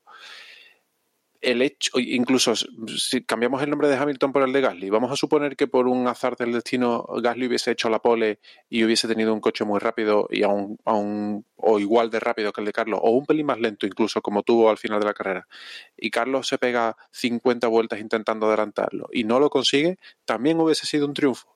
El hecho, eh, aquí en lo- donde se te queda la mira en los labios es que Gasly se encuentra con una victoria por un azar del destino y, y Carlos, que era el que se merecía, en, un caso de que a Hamilton le pasa algo, el que se merecía llevarse la victoria era Carlos porque era el que se lo había peleado, no consiguió llevársela. Ahí es donde tú te quedas con ese sabor de, sí, es un segundo, se lleva los puntos, está demostrando ser un gran piloto, hay futuro, pero coño, con todo lo que ha pasado en esta carrera se merecía haber ganado. Sí, pero al final, pues no. No pudo ser. Bueno, al Claro. final. También, por cierto. Bueno, al final McLaren sale con 30 puntos de, aquí, porque Norris al final fue cuarto, pero tal como estaba la situación pre-safety pre-bandera roja, estaba Hamilton, Carlos y Norris. O sea, que lo de Norris estaba más apurado ahí, que tenía detrás, que era Sergio Pérez, creo, ¿no? Que lo estaba chuchando y tal. Pero bueno, McLaren estaba en situación de doble podio.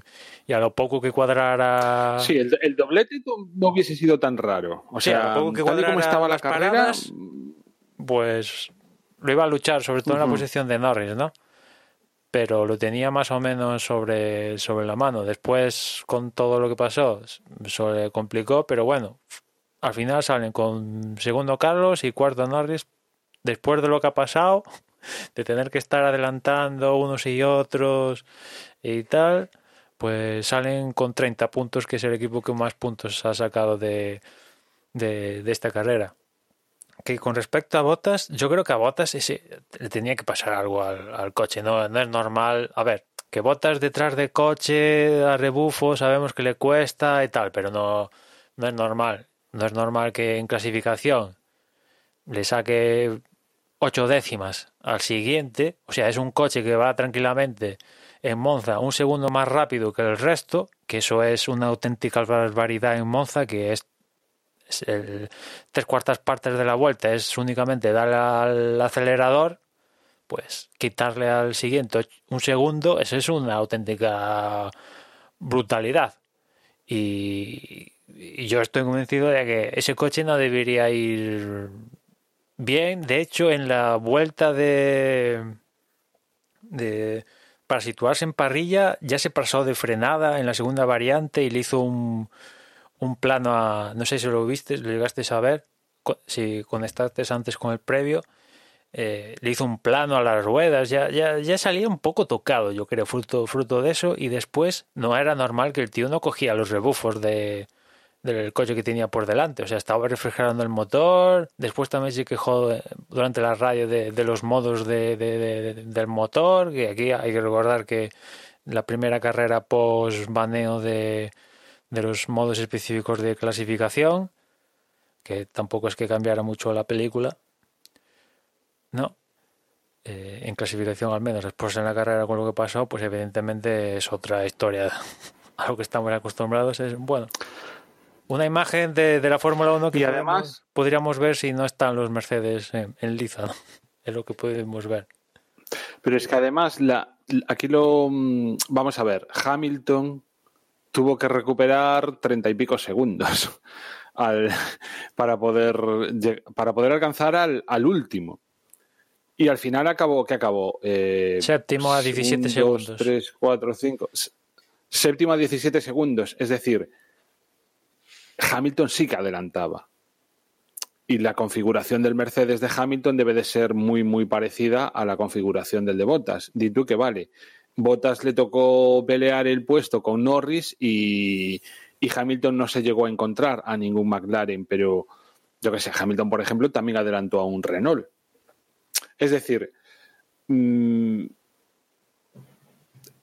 algo hay que compararlos por- porque es que no queda otra, porque son los dos que tienen el mismo coche y, y Bottas, o sea, por mucho que el Mercedes llevase una configuración pensada para ir delante de todo y doblando eh, contrincantes en vez de estar peleando por puesto, pues mira, en Hamilton lo consigue y Bottas no, con lo cual pues queda en evidencia como lleva quedando en evidencia estos últimos años.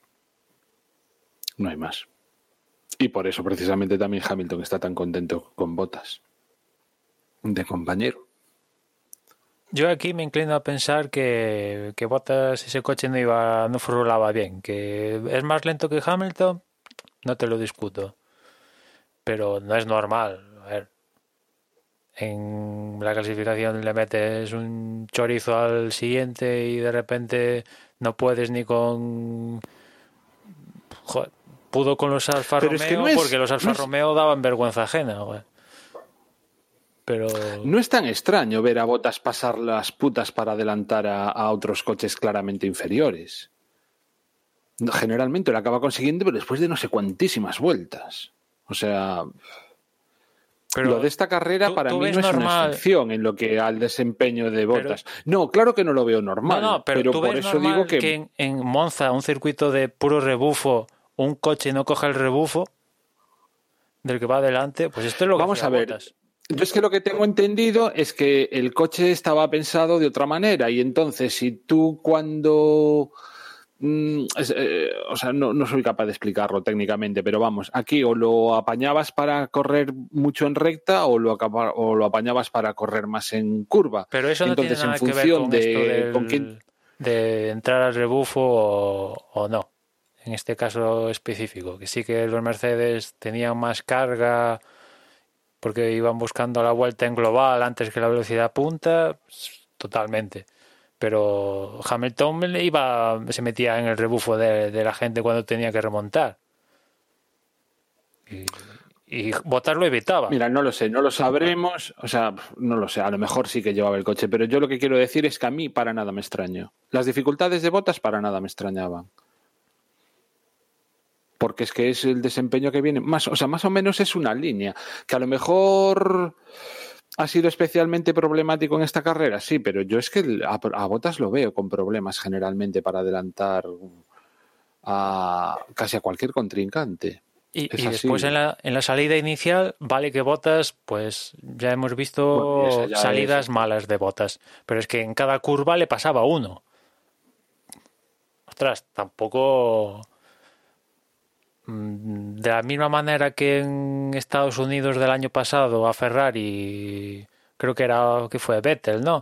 Que en la salida, no sé si os acordáis, en cada curva le pasaban seis y al final aquel coche acabó petando, ¿no? Cuando se subió fuera del bordillo y acabó reventando el eje trasero y tal, pero aquel coche no iba bien, tenía algún problema. No sé cuál, pero no es normal. A ver, que te, te pasen pues una mala salida, dos coches, vale, bien, pero en la segunda curva ya... Pero vamos a ver, ¿ha dicho algo Mercedes?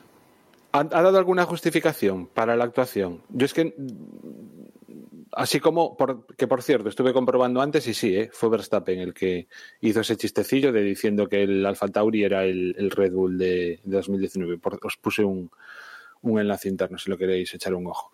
Pero Mercedes dijo algo, justificando la actuación de Botas. De que realmente el coche tenía algún tipo de problema. Yo no lo he leído. Igual me lo he No, pasado. Con lo cual, Es que no, no ha dado tiempo eso. yo me voy a... O sea, Estamos grabando el martes Joder, y su tío, debrief tiempo más. sale el miércoles. Da, da tiempo más que de, da tiempo más que de sobra a, a que diga Mercedes, pues las cosas no iban del todo bien o el, el rendimiento del coche era peor que el de Hamilton y no han dicho ni pío. O sea que... ¿Qué quieres que te diga? No, no, sí, se ha quedado. Que ojalá Botas diera, oja- ojalá fuese mejor y le diese más caña a Hamilton y, y viésemos carreras más competidas. Porque también lo que está clarísimo es que si no llega a ser por Mercedes, íbamos a tener unos campeonatos, vamos, de rechupete. Porque se ve que hay pelea en cualquier puesto. Por cualquier posición hay pelea. Eh, a excepción de el, el primero y el segundo, que generalmente pues, se lo llevan los Mercedes pues, por la amplísima superioridad que tienen con respecto al resto. Imaginaos un campeonato sin Mercedes. Bueno, estaríamos flipando. Nada, estaba ahora repasando Ah, el- lo que ha dicho Bottas y no, tampoco es que diga que tuviera algún problema técnico, nada más que el tema de, de que al ir detrás, pues el coche se re- recalentaba y por eso no cogía el rebufo. Básicamente, pero no es que tuviera una batería mal, ni el coche tuviera un cilindro jodido, ni nada de eso. Y a Hamilton se le regalentaría igual, pero por lo que sea, al final acaba adelantando. Que también es cierto que Bottas estuvo peleando prácticamente toda la carrera con, con Norris. Y es distinto. Bueno, al principio no, al principio era Sergio Pérez el que le estaba peleando el puesto. Pero bueno, que también entiendo que los McLaren iban bien y entonces eh, también es diferente adelantar a un McLaren que adelantar a, a cualquier otro coche en esta carrera específicamente. Pero aún así, personalmente creo que no hay disculpa. ¿eh? Era un coche que le estaba sacando ocho de, o sea, en, eh, era ocho décimas. Lo, bueno, ocho décimas entre Hamilton y, y Carlos en clasificación, pero bueno, que vamos, que no, que no, que no, que Botas no tuvo su día. Mm, Sí, sí, al final, pues sí. Estoy contigo al final. Y. Y por la parte más de, de atrás, pues comentar que lo otro que no tuvieron en su día fueron los, los Red Bull, ¿no? Albon, pues desaparecido en combate y Verstappen, pues también, ¿no? Al final los que hicieron más lobby para que pusieran el tema del party mode de este baneo y tal, pues al final en clasificación Verstappen, ¿qué fue? Fuera, comentamos, quinto. Se lo colaron Carlos Sainz y Sergio Pérez. Y después en carrera, pues estaba por detrás de, Botas, ¿no?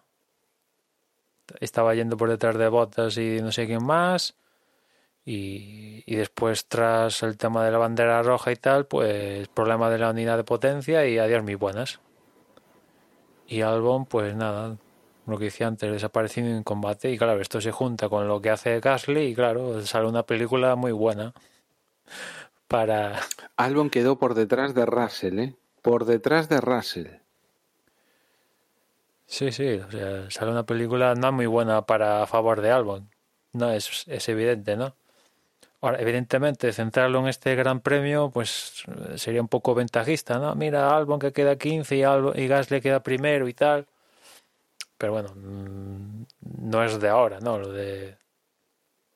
No viene siendo de ahora lo, lo de Albon. Vamos a ver. Perdón, También que- es, es otra pena realmente, porque ojalá su desempeño fuese mejor y, y tuviésemos otro peleando ahí arriba, pero es que mm, no sé, la- eh, es muy decepcionante. El resultado de esta carrera puede, puede haber sido simplemente este circuito. Bueno, no, no digamos que mm, no hagamos norma de este resultado, pero desde luego ha sido muy, muy decepcionante. Sí, sí, sí, ya. Si O sea, partimos de la base es que, que solo le ha ganado Giovinacci. O sea, solo Sí, le ha ganado Giovinacci. Es penúltimo en carrera. O sea, Si le cuesta a Verstappen, En fin. entonces es que Albon no tiene ninguna posibilidad, ni la más mínima. Es un poco eso, ¿no?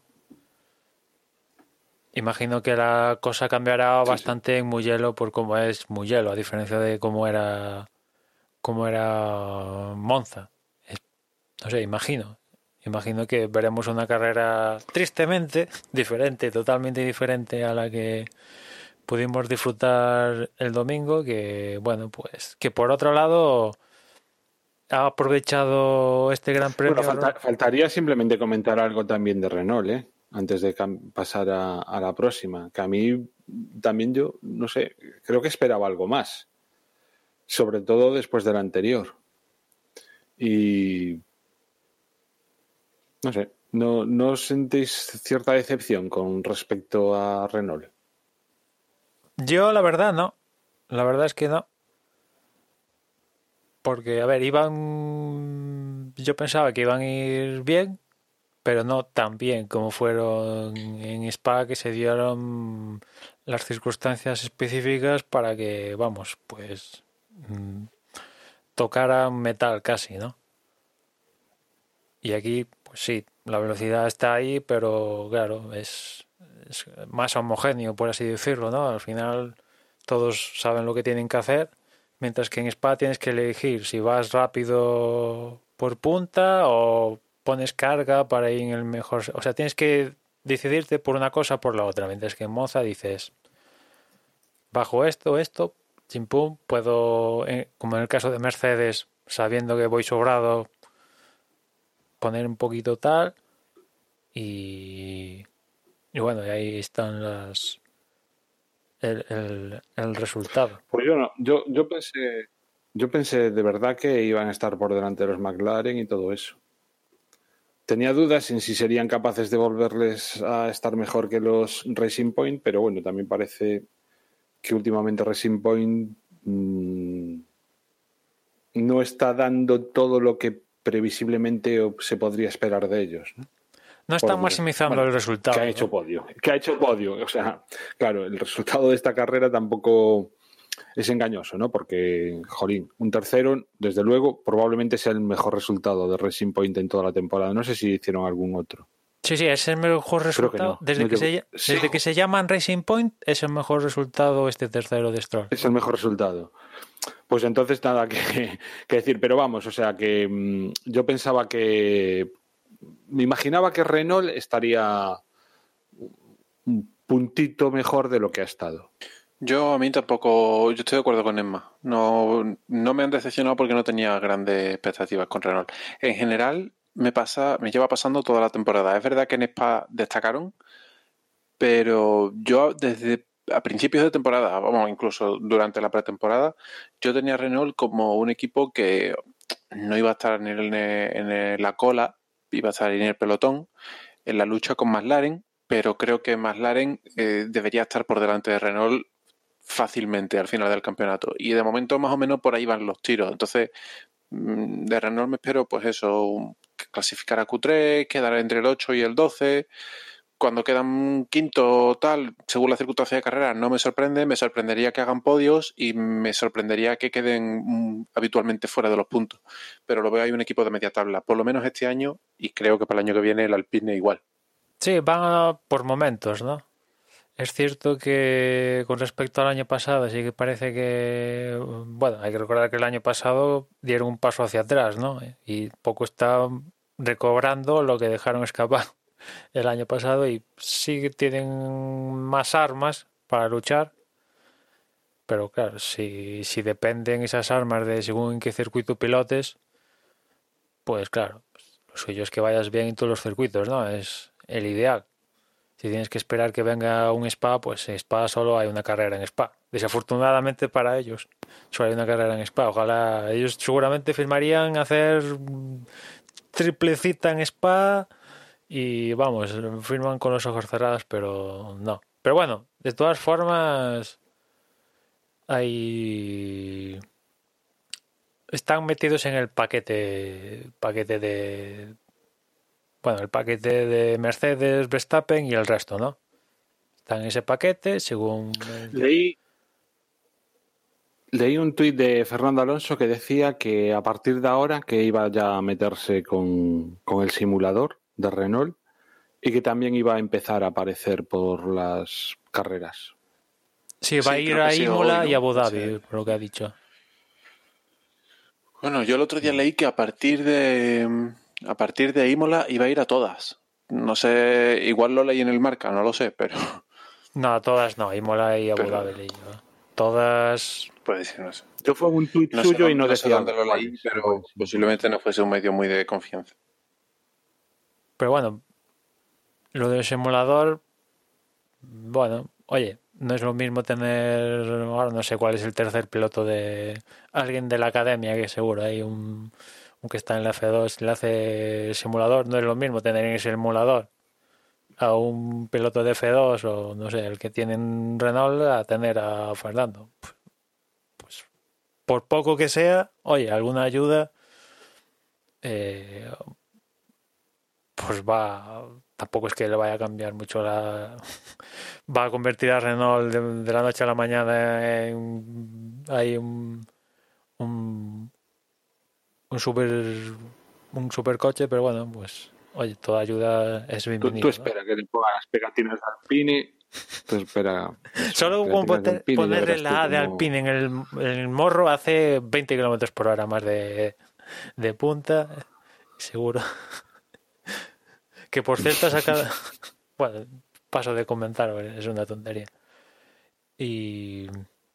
¿Y qué iba a comentar? Ah, sí, que, que fruto de esta carrera, Ross Brown, en su columna, que él saca una columna después de, cada carrera, él saca una columna hablando de, cosas de, la carrera, ¿no?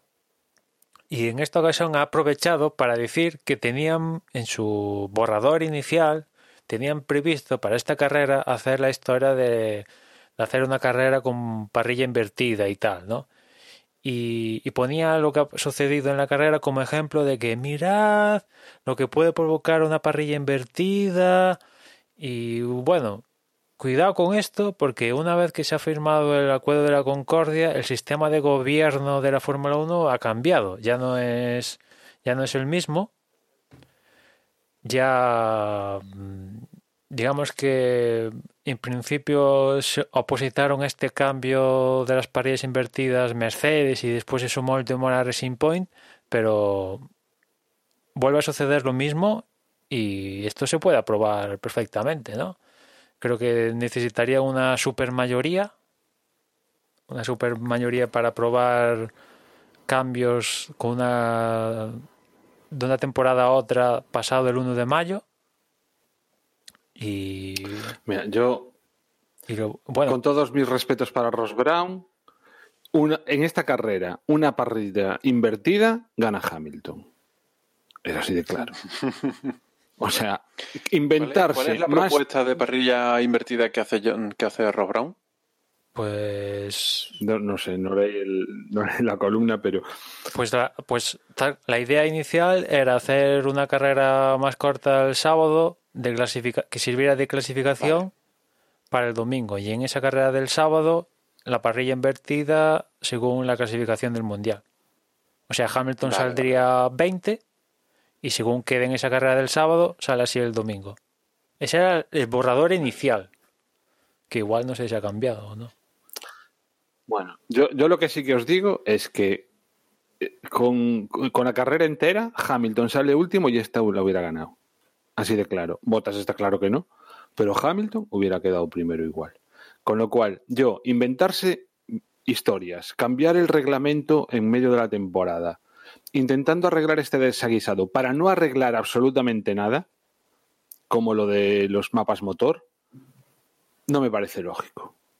A ver, no sería un cambio Si durante quieren la que temporada, hagan para la experimentos antes.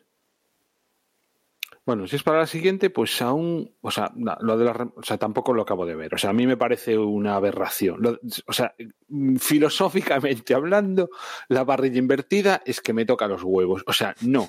Va contra, para mí va contra lo que es lógico, lo que es natural, lo que es, mm, no sé, no.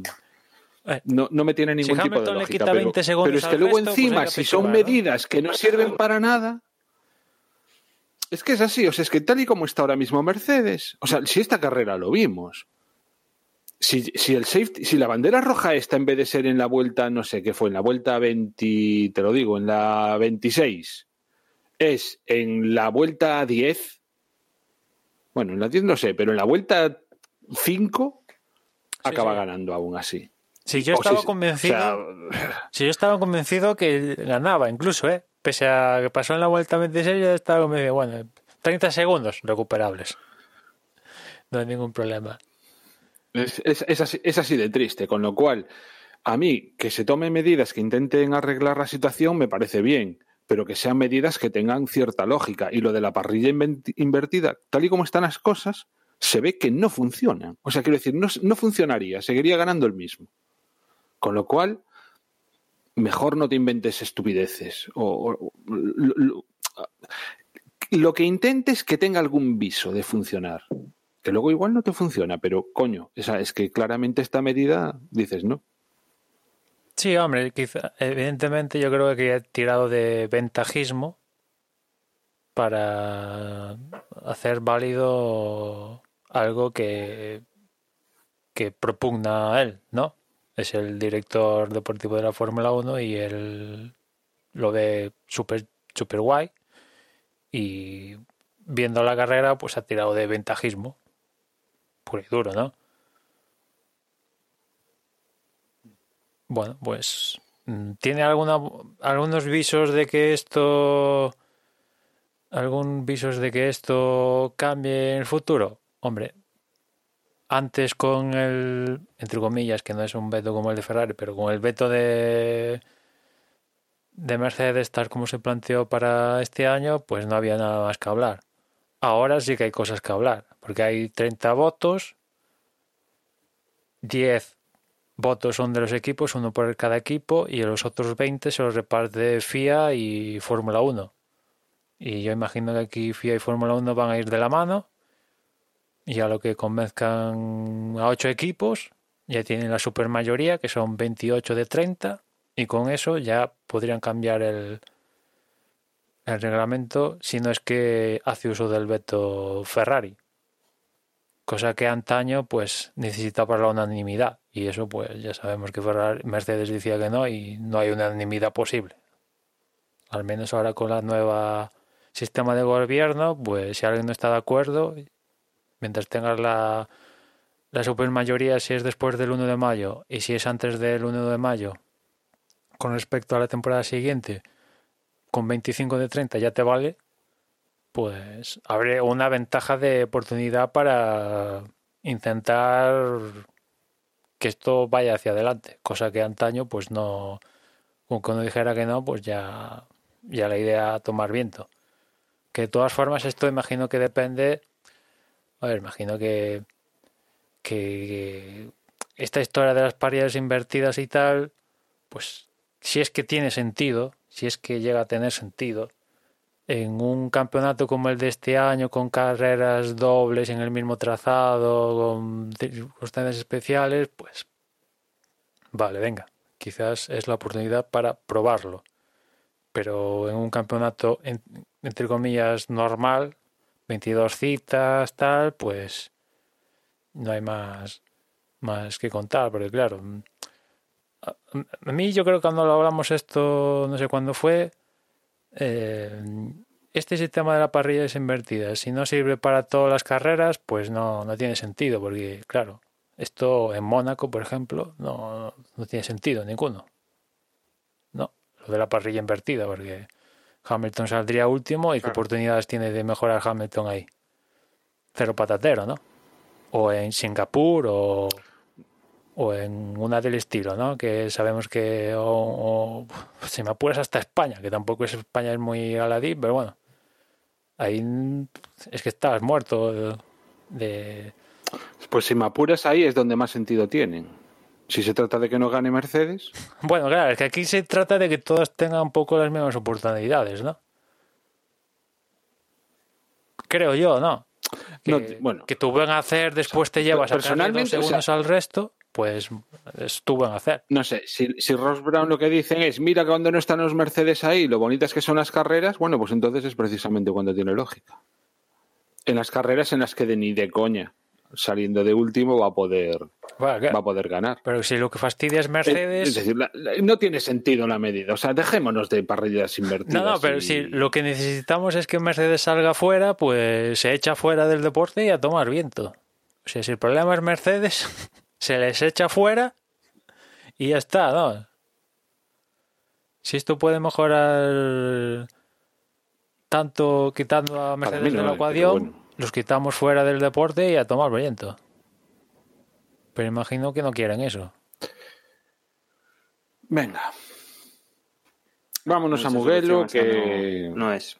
Eso, no pues hablamos nos, nada de nos Ferrari. vamos a Mugello, al gran Que mejor. ¿Pero qué vas a algo, decir? algo habrá que decir sea- que Ferrari, un coche fuera y el otro roto, nah, poco, ¿Qué vas poco a yo creo decir? que ya podemos decir, ¿no? Eso, nos, nos vamos al Gran Premio de la Toscana, que es la segunda prueba que se celebra en Italia, que se va a celebrar en el circuito de Mugello, y que tenemos aquí, bueno, aparte de la novedad del circuito, tenemos eh, un cambio en neumáticos, ¿verdad, Emma? Sí, los neumáticos es aquí para eh, este circuito de la Toscana que se estrena, con lo cual Pirelli pues no ha querido experimentos y ha ido a lo seguro, que es los neumáticos, los compuestos, los compuestos perdón, más duros que tiene, C1, C2 y C3, blando, amarillo y, rojo. Y no quieren complicaciones, ¿eh? no tienen excesivos datos y no han querido jugar, ah, metemos los más blandos, los inter... No, no, los más duros y chimpún, que tiene sentido, viendo la configuración de Mugello, que son todos o curvas rápidas de alta velocidad o media velocidad, pues le va a exigir a los, a los neumáticos, ¿no?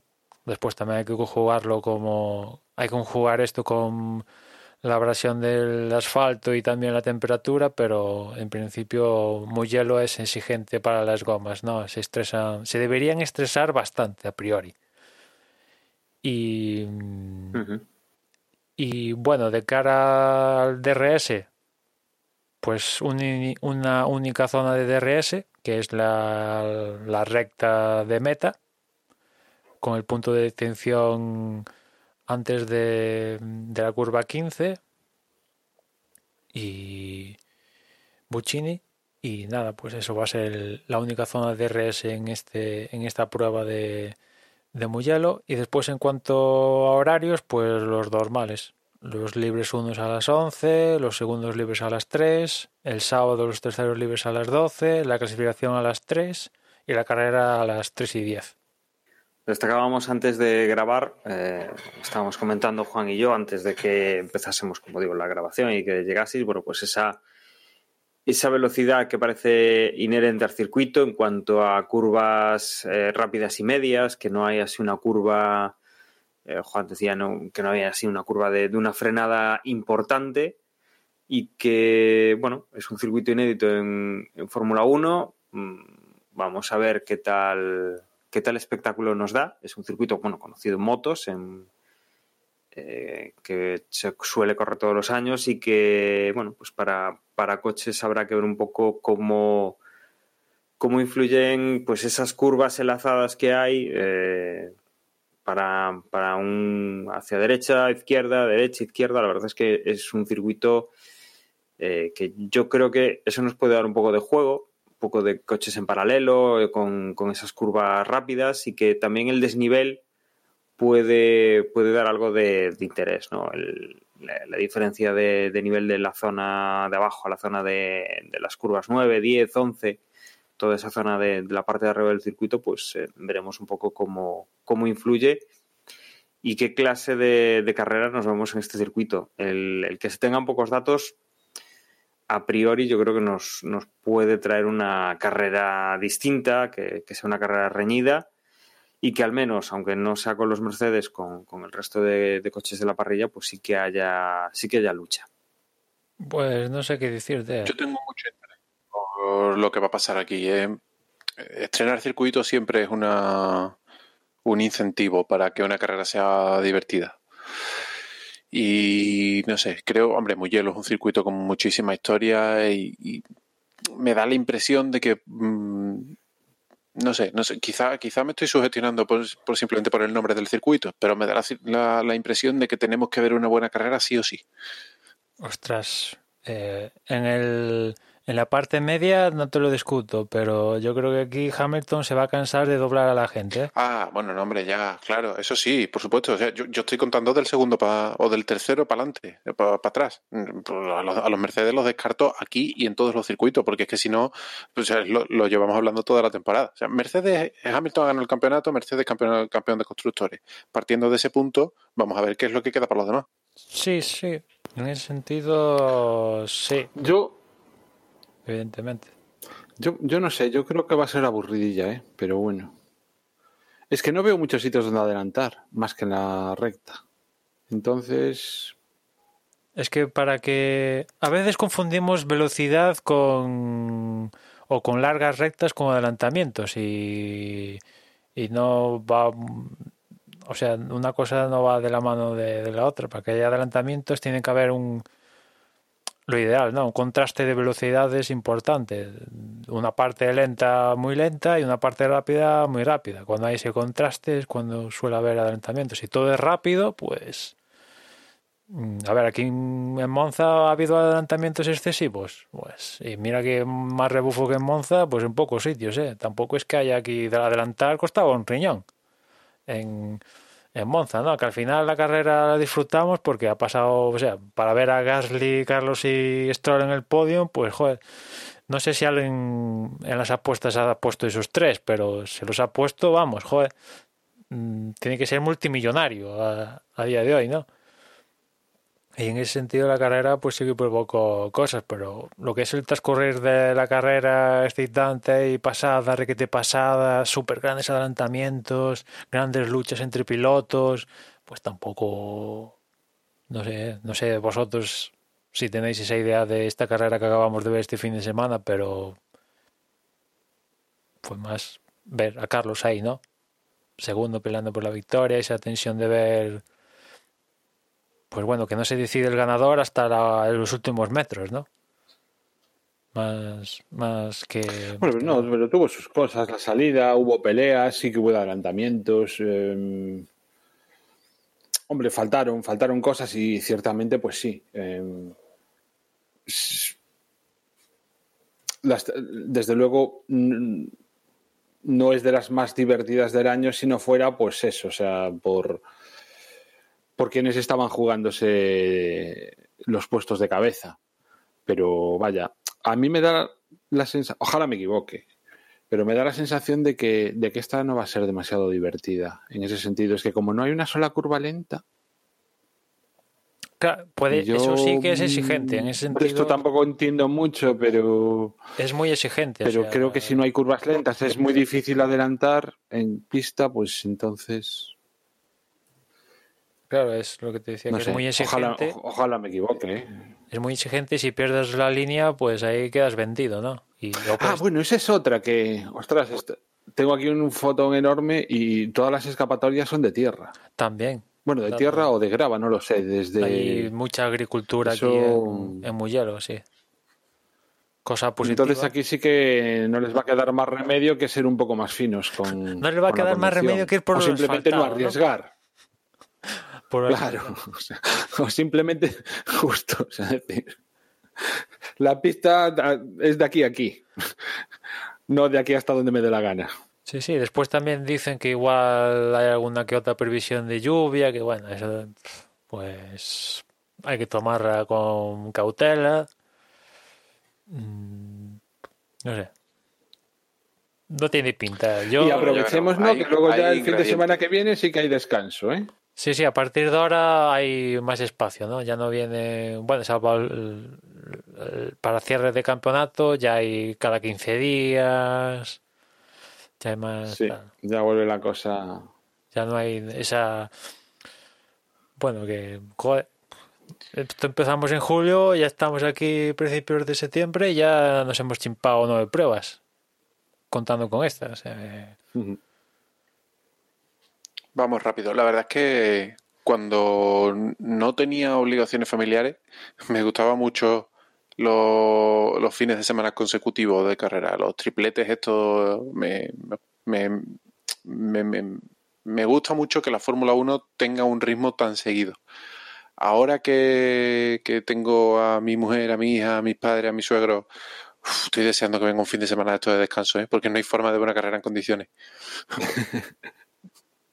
Claro. Eh, O eso, o gastar muchos family points, ¿no? En, Todos. en escaquearse. Sí, aparte no, no, no nos permite analizar con mesura cada carrera, sobreanalizamos cosas que no debemos ni mencionar a veces. Uf, eh, los podcasts se van a dos horas de forma totalmente vacía. Dos horas, siete minutos. Dos horas así contando cualquier chuminada. Eh, sé, sí, sí. Venga, tienes razón. Sí, vamos acelerando. Vamos a ir cerrando. Bueno, recordemos, Son las poco- 12 y 17. recordemos, recordemos un poco cómo están las clasificaciones. Eh, Hamilton sigue liderando con 164 puntos. Bottas eh, vuelve a recuperar la segunda posición, eh, 117 puntos tiene. Eh, Max Verstappen tiene 110 en tercera posición. Stroll es cuarto con 57, los mismos que Lando Norris, que es quinto. Sexto Albon con 48. Séptimo Leclerc con 45. 43 tiene Gasly en octava posición. Noveno es Carlos Sainz con 41, los mismos que Daniel Ricciardo, que es décimo.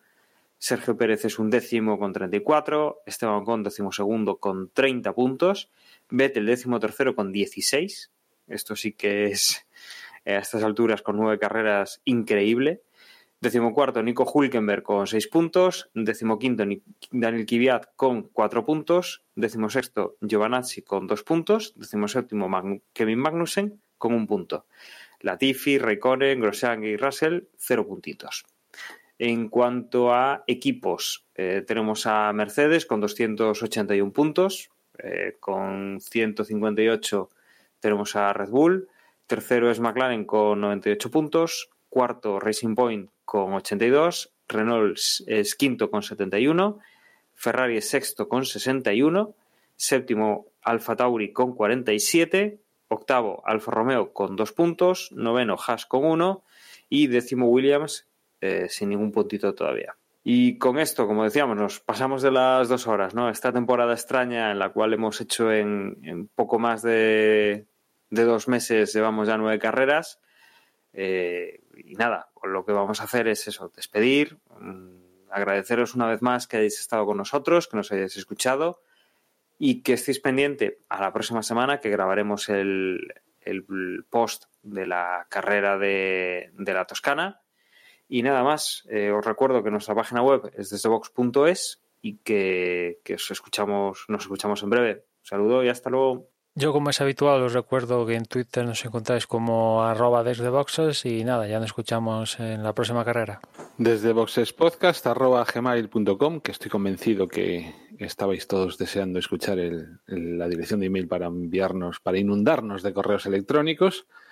Y bueno, pues nada, que un circuito nuevo con esa con ese aliciente ¿no? que tiene el deber correr a Fórmulas 1 do- por un lugar por donde no es habitual.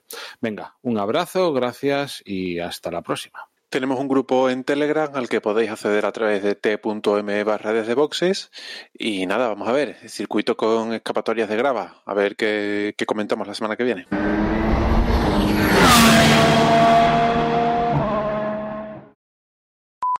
Os pegué ahí una foto de el coche Scalestri que os decía antes, Ay, no lo he visto. el Alpine Renault. Pues mira, ¿ves? Ya por el nombre ya tienen pinta de correr.